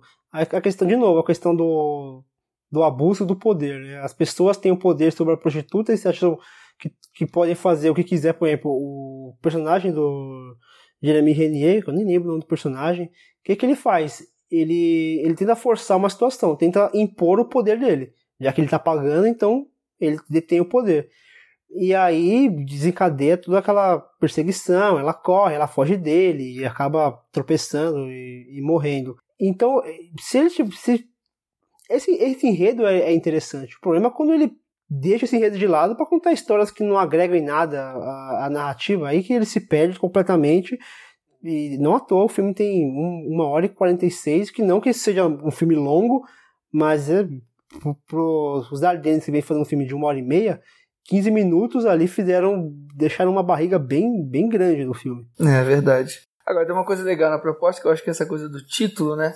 A garota desconhecida, é, de não ser a protagonista, eu acho que é legal porque remete muito aos, aos filmes anteriores deles também, né? Se você pensar numa criança, né? Foi uma coisa que você comentou, Fernanda, de de repente essa criança não ser o bebê e ser o cara, né, o personagem, ou de repente Verdade. do o filho, né, que é um filme que a gente não comentou aqui na, na pauta definida aqui de hoje, mas é um filme que eu gosto muito, talvez seja um dos meus favoritos, é, que também tem uma brincadeira com essa coisa do filho, a gente acha que vai ser determinada coisa, determinado personagem é, encarado como, como esse título, esse filho, mas na verdade não é. Enfim, acho que no Garota Desconhecida também, assim, ele parte de uma. Né, desse, desse princípio de que não necessariamente o que eu estou te expondo aqui logo de cara é o que vai acontecer. Assim, espera eu entregar para vocês todas aqui, todas as pontas aqui dessa trama, desse, desse mistério, desse conflito, e aí assim a história vai seguir. E, mas é isso, acho que o filme demora para engatar, e quando ele engata, depois ele demora para terminar, e tem essas, essas, esses arcos aí que acabam gerando uma barriga meio grande pro filme mesmo. Engraçado, acho que até o próprio silêncio de Lorna, assim, o silêncio pode ser várias coisas. Também, né? também, pode crer. Até agora é. eu não sei direito de que silêncio que eles estão falando. Assim. Uhum. Muita coisa lá que é silenciosa. Leandro, então, já que você está falando de, de filmes favoritos, né? Você mencionou o Filho, que é um filme que está fora da pauta. Já emenda então pra gente essas considerações finais e seu top 3 dos Dardenne dentro dos filmes que a gente se propôs. Tá. É, eu não programei. Eu nunca programo, né? Top 3. Sempre vejo na hora o que, que acontece. Mas, assim, só voltando um pouquinho, né? Falando de, de aspectos mais gerais sobre a coisa do cinema do, dos irmãos Dardenne, é que eu acho que tem uma coisa que a gente falou sempre, assim, em cada filme, que é em relação aos personagens e a forma como cada um é ao mesmo tempo muito específico, muito particular, mas tratando de assuntos tão universais, né? Eu acho que o, o, um, uma das grandes qualidades dos Dardenne, que é essa coisa da, da direção de atores, é eles conseguirem entender que os personagens deles estão representando, na verdade, muito mais coisa do que só eles. Então, eu acho que justamente essa utilização desses, person desses atores é, repetidos né, ao longo de todos os filmes. Se a gente pega ali o próprio Jeremy Renier, o Olivier Gourmet, o Fabrizio Rondione e até o Morgan Marini, que ele aparece na primeira vez no Filho, que vocês não viram, mas depois ele vai fazer alguns papéis recorrentes. Ele aparece ali no. Um papel muito pequeno no Silêncio de Lorna, aparece no, no a garota desconhecida também fazendo uma ponta ali. Do... No Dois Dias, Uma Noite também ele aparece, ele é aquele último cara, acho que Charlie é o nome dele, que ela só na segunda-feira consegue falar com ele, é o último cara que ela consegue falar e tal. É... Enfim, são personagens que se... são atores que estão ali flutuando entre os filmes dos Dardenne, meio que uma forma deles dizerem, olha só, é, esses, essas pessoas aqui são universais, sabe? Esses, esses, personagens estão lidando com, com coisas muito maiores do que só essa trama, do que só esse filme aqui específico. E eu acho que acho que o legado que os Dardenne é, deixar, deixou, deixaram é tipo é justamente essa, essa, essa conduta de repente que a gente enquanto cidadão é, deve tomar nesses momentos mais difíceis da vida, sabe? Eu acho que não é quando tudo tá bem, nos anos de de bonança que a gente tem as decisões mais difíceis. Não, as decisões difíceis são justamente quando a gente está mais fudido, quando a gente está mais numa situação mais precária e quando a gente está na linha de fogo, assim. É como a, a, os personagens do, do Dois Dias Uma Noite, sabe?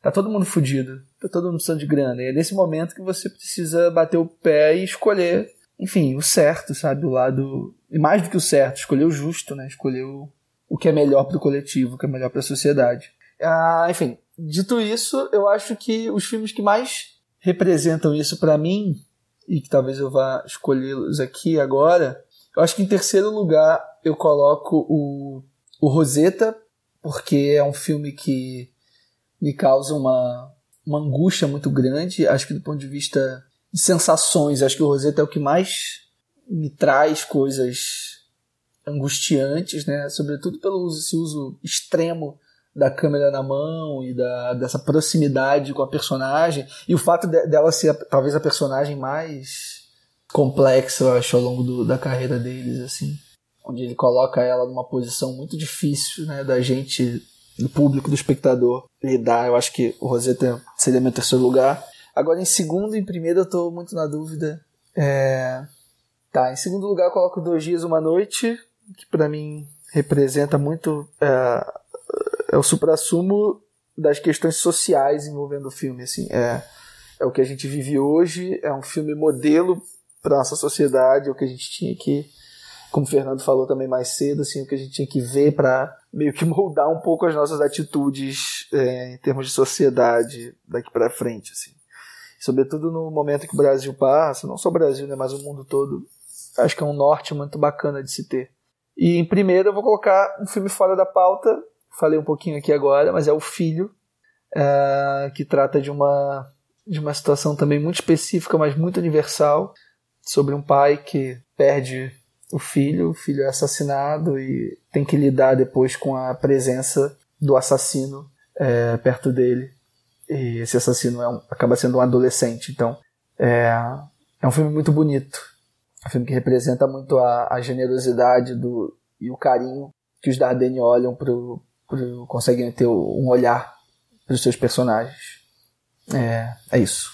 Fica então a recomendação também, não só pra gente, mas os nossos ouvintes, para de repente tentar emendar aqui com os filmes da pauta o filho, que a gente ficou devendo. Eu vou já falar o meu top 3 então, não vou me repetir muito, porque a gente já falou bastante. É, em terceiro lugar, eu vou colocar A Promessa, que eu acho que onde ele está posicionado é, historicamente ali na carreira dos Dardenne, eu acho que ele apresenta um primeiro passo para o que depois eles foram discutindo a exaustão, até chegar ao ponto de, de, de repente, não saturar, mas de, de cansar um pouco.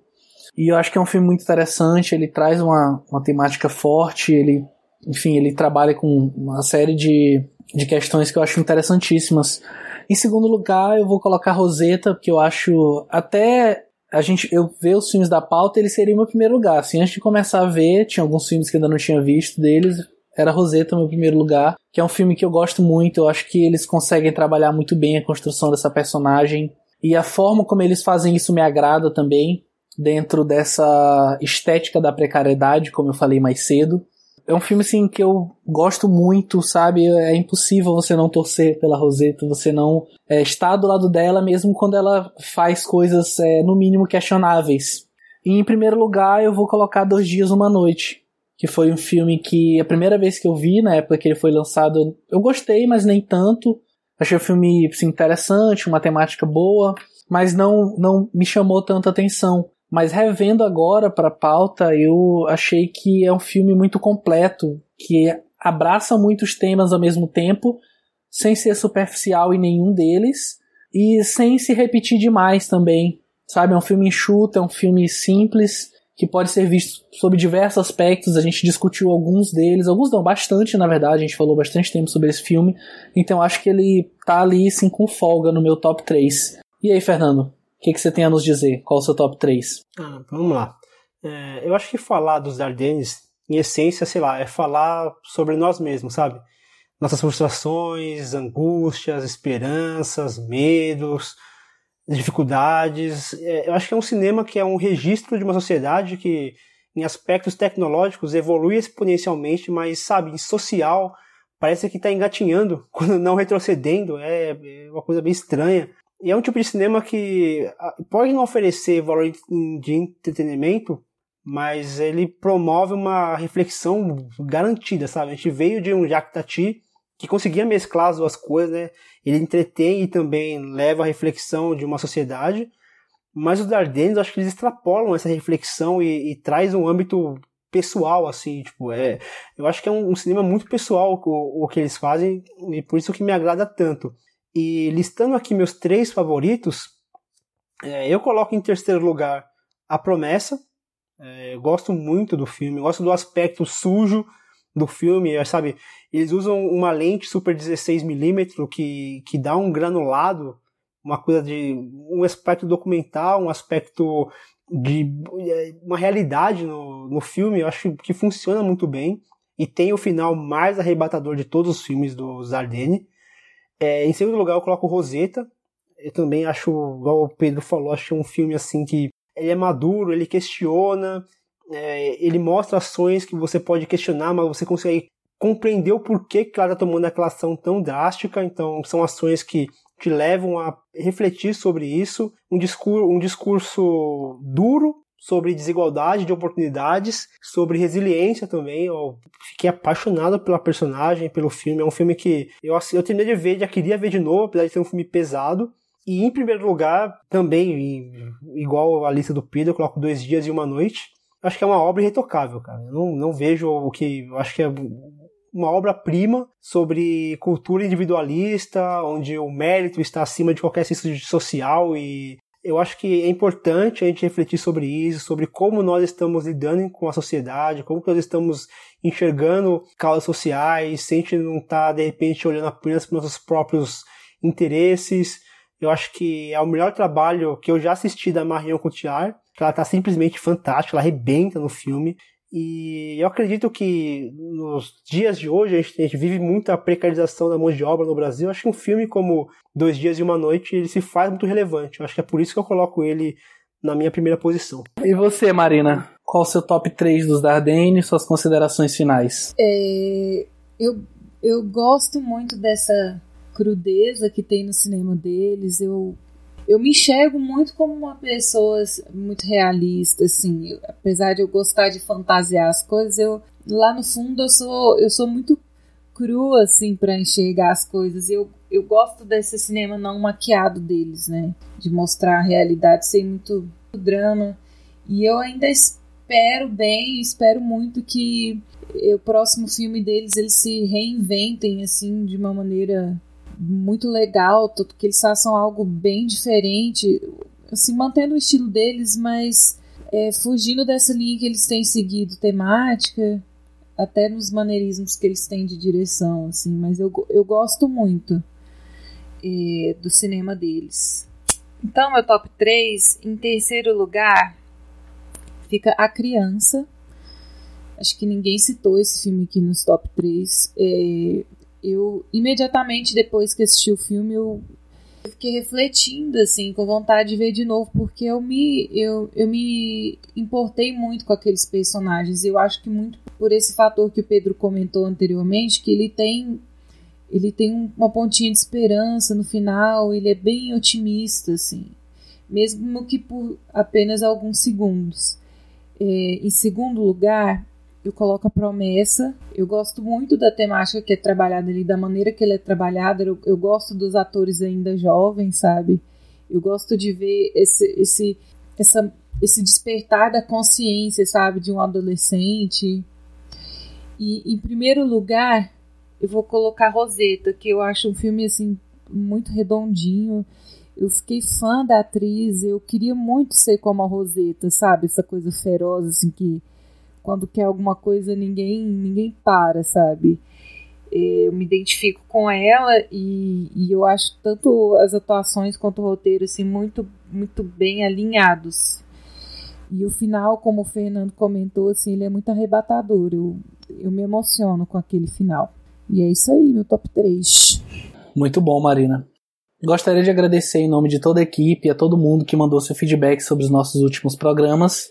Se você quiser enviar comentários, dúvidas, sugestões, pode nos encontrar no Facebook, em facebook.com barra Plano Sequência Podcast, no Twitter, arroba PlanoSecCast, Plano no post desse episódio, lá no site do Cinematório, cinematório.com.br, cinematório sem acento, ou então através do e-mail planosequência.cinematório.com.br. Plano sequência tudo junto sem acento. Gostaríamos de agradecer também ao Cinematório pela hospedagem e parceria. Seja padrinho ou madrinha e contribua para que mais conteúdo como Plano Sequência chegue até você. Tornando-se padrinho ou madrinha do Cinematório, você nos ajuda a continuar com a missão de ser um veículo independente e isento. Apoiando o nosso site, você garante um conteúdo sempre limpo e sem distrações. Então não perca tempo e acesse www.padrim, com M no final.com.br barra cinematório e contribua. Lembrando que o plano sequência surgiu lá no grupo do Cinematório do Telegram, que reúne uma galera que, assim como a gente, é apaixonada pelo cinema. Então a gente vai deixar no post desse podcast o link para que você também possa fazer parte dessa verdadeira faculdade livre de cinema. É isso, o plano sequência fica por aqui. Um grande abraço e até o próximo mês.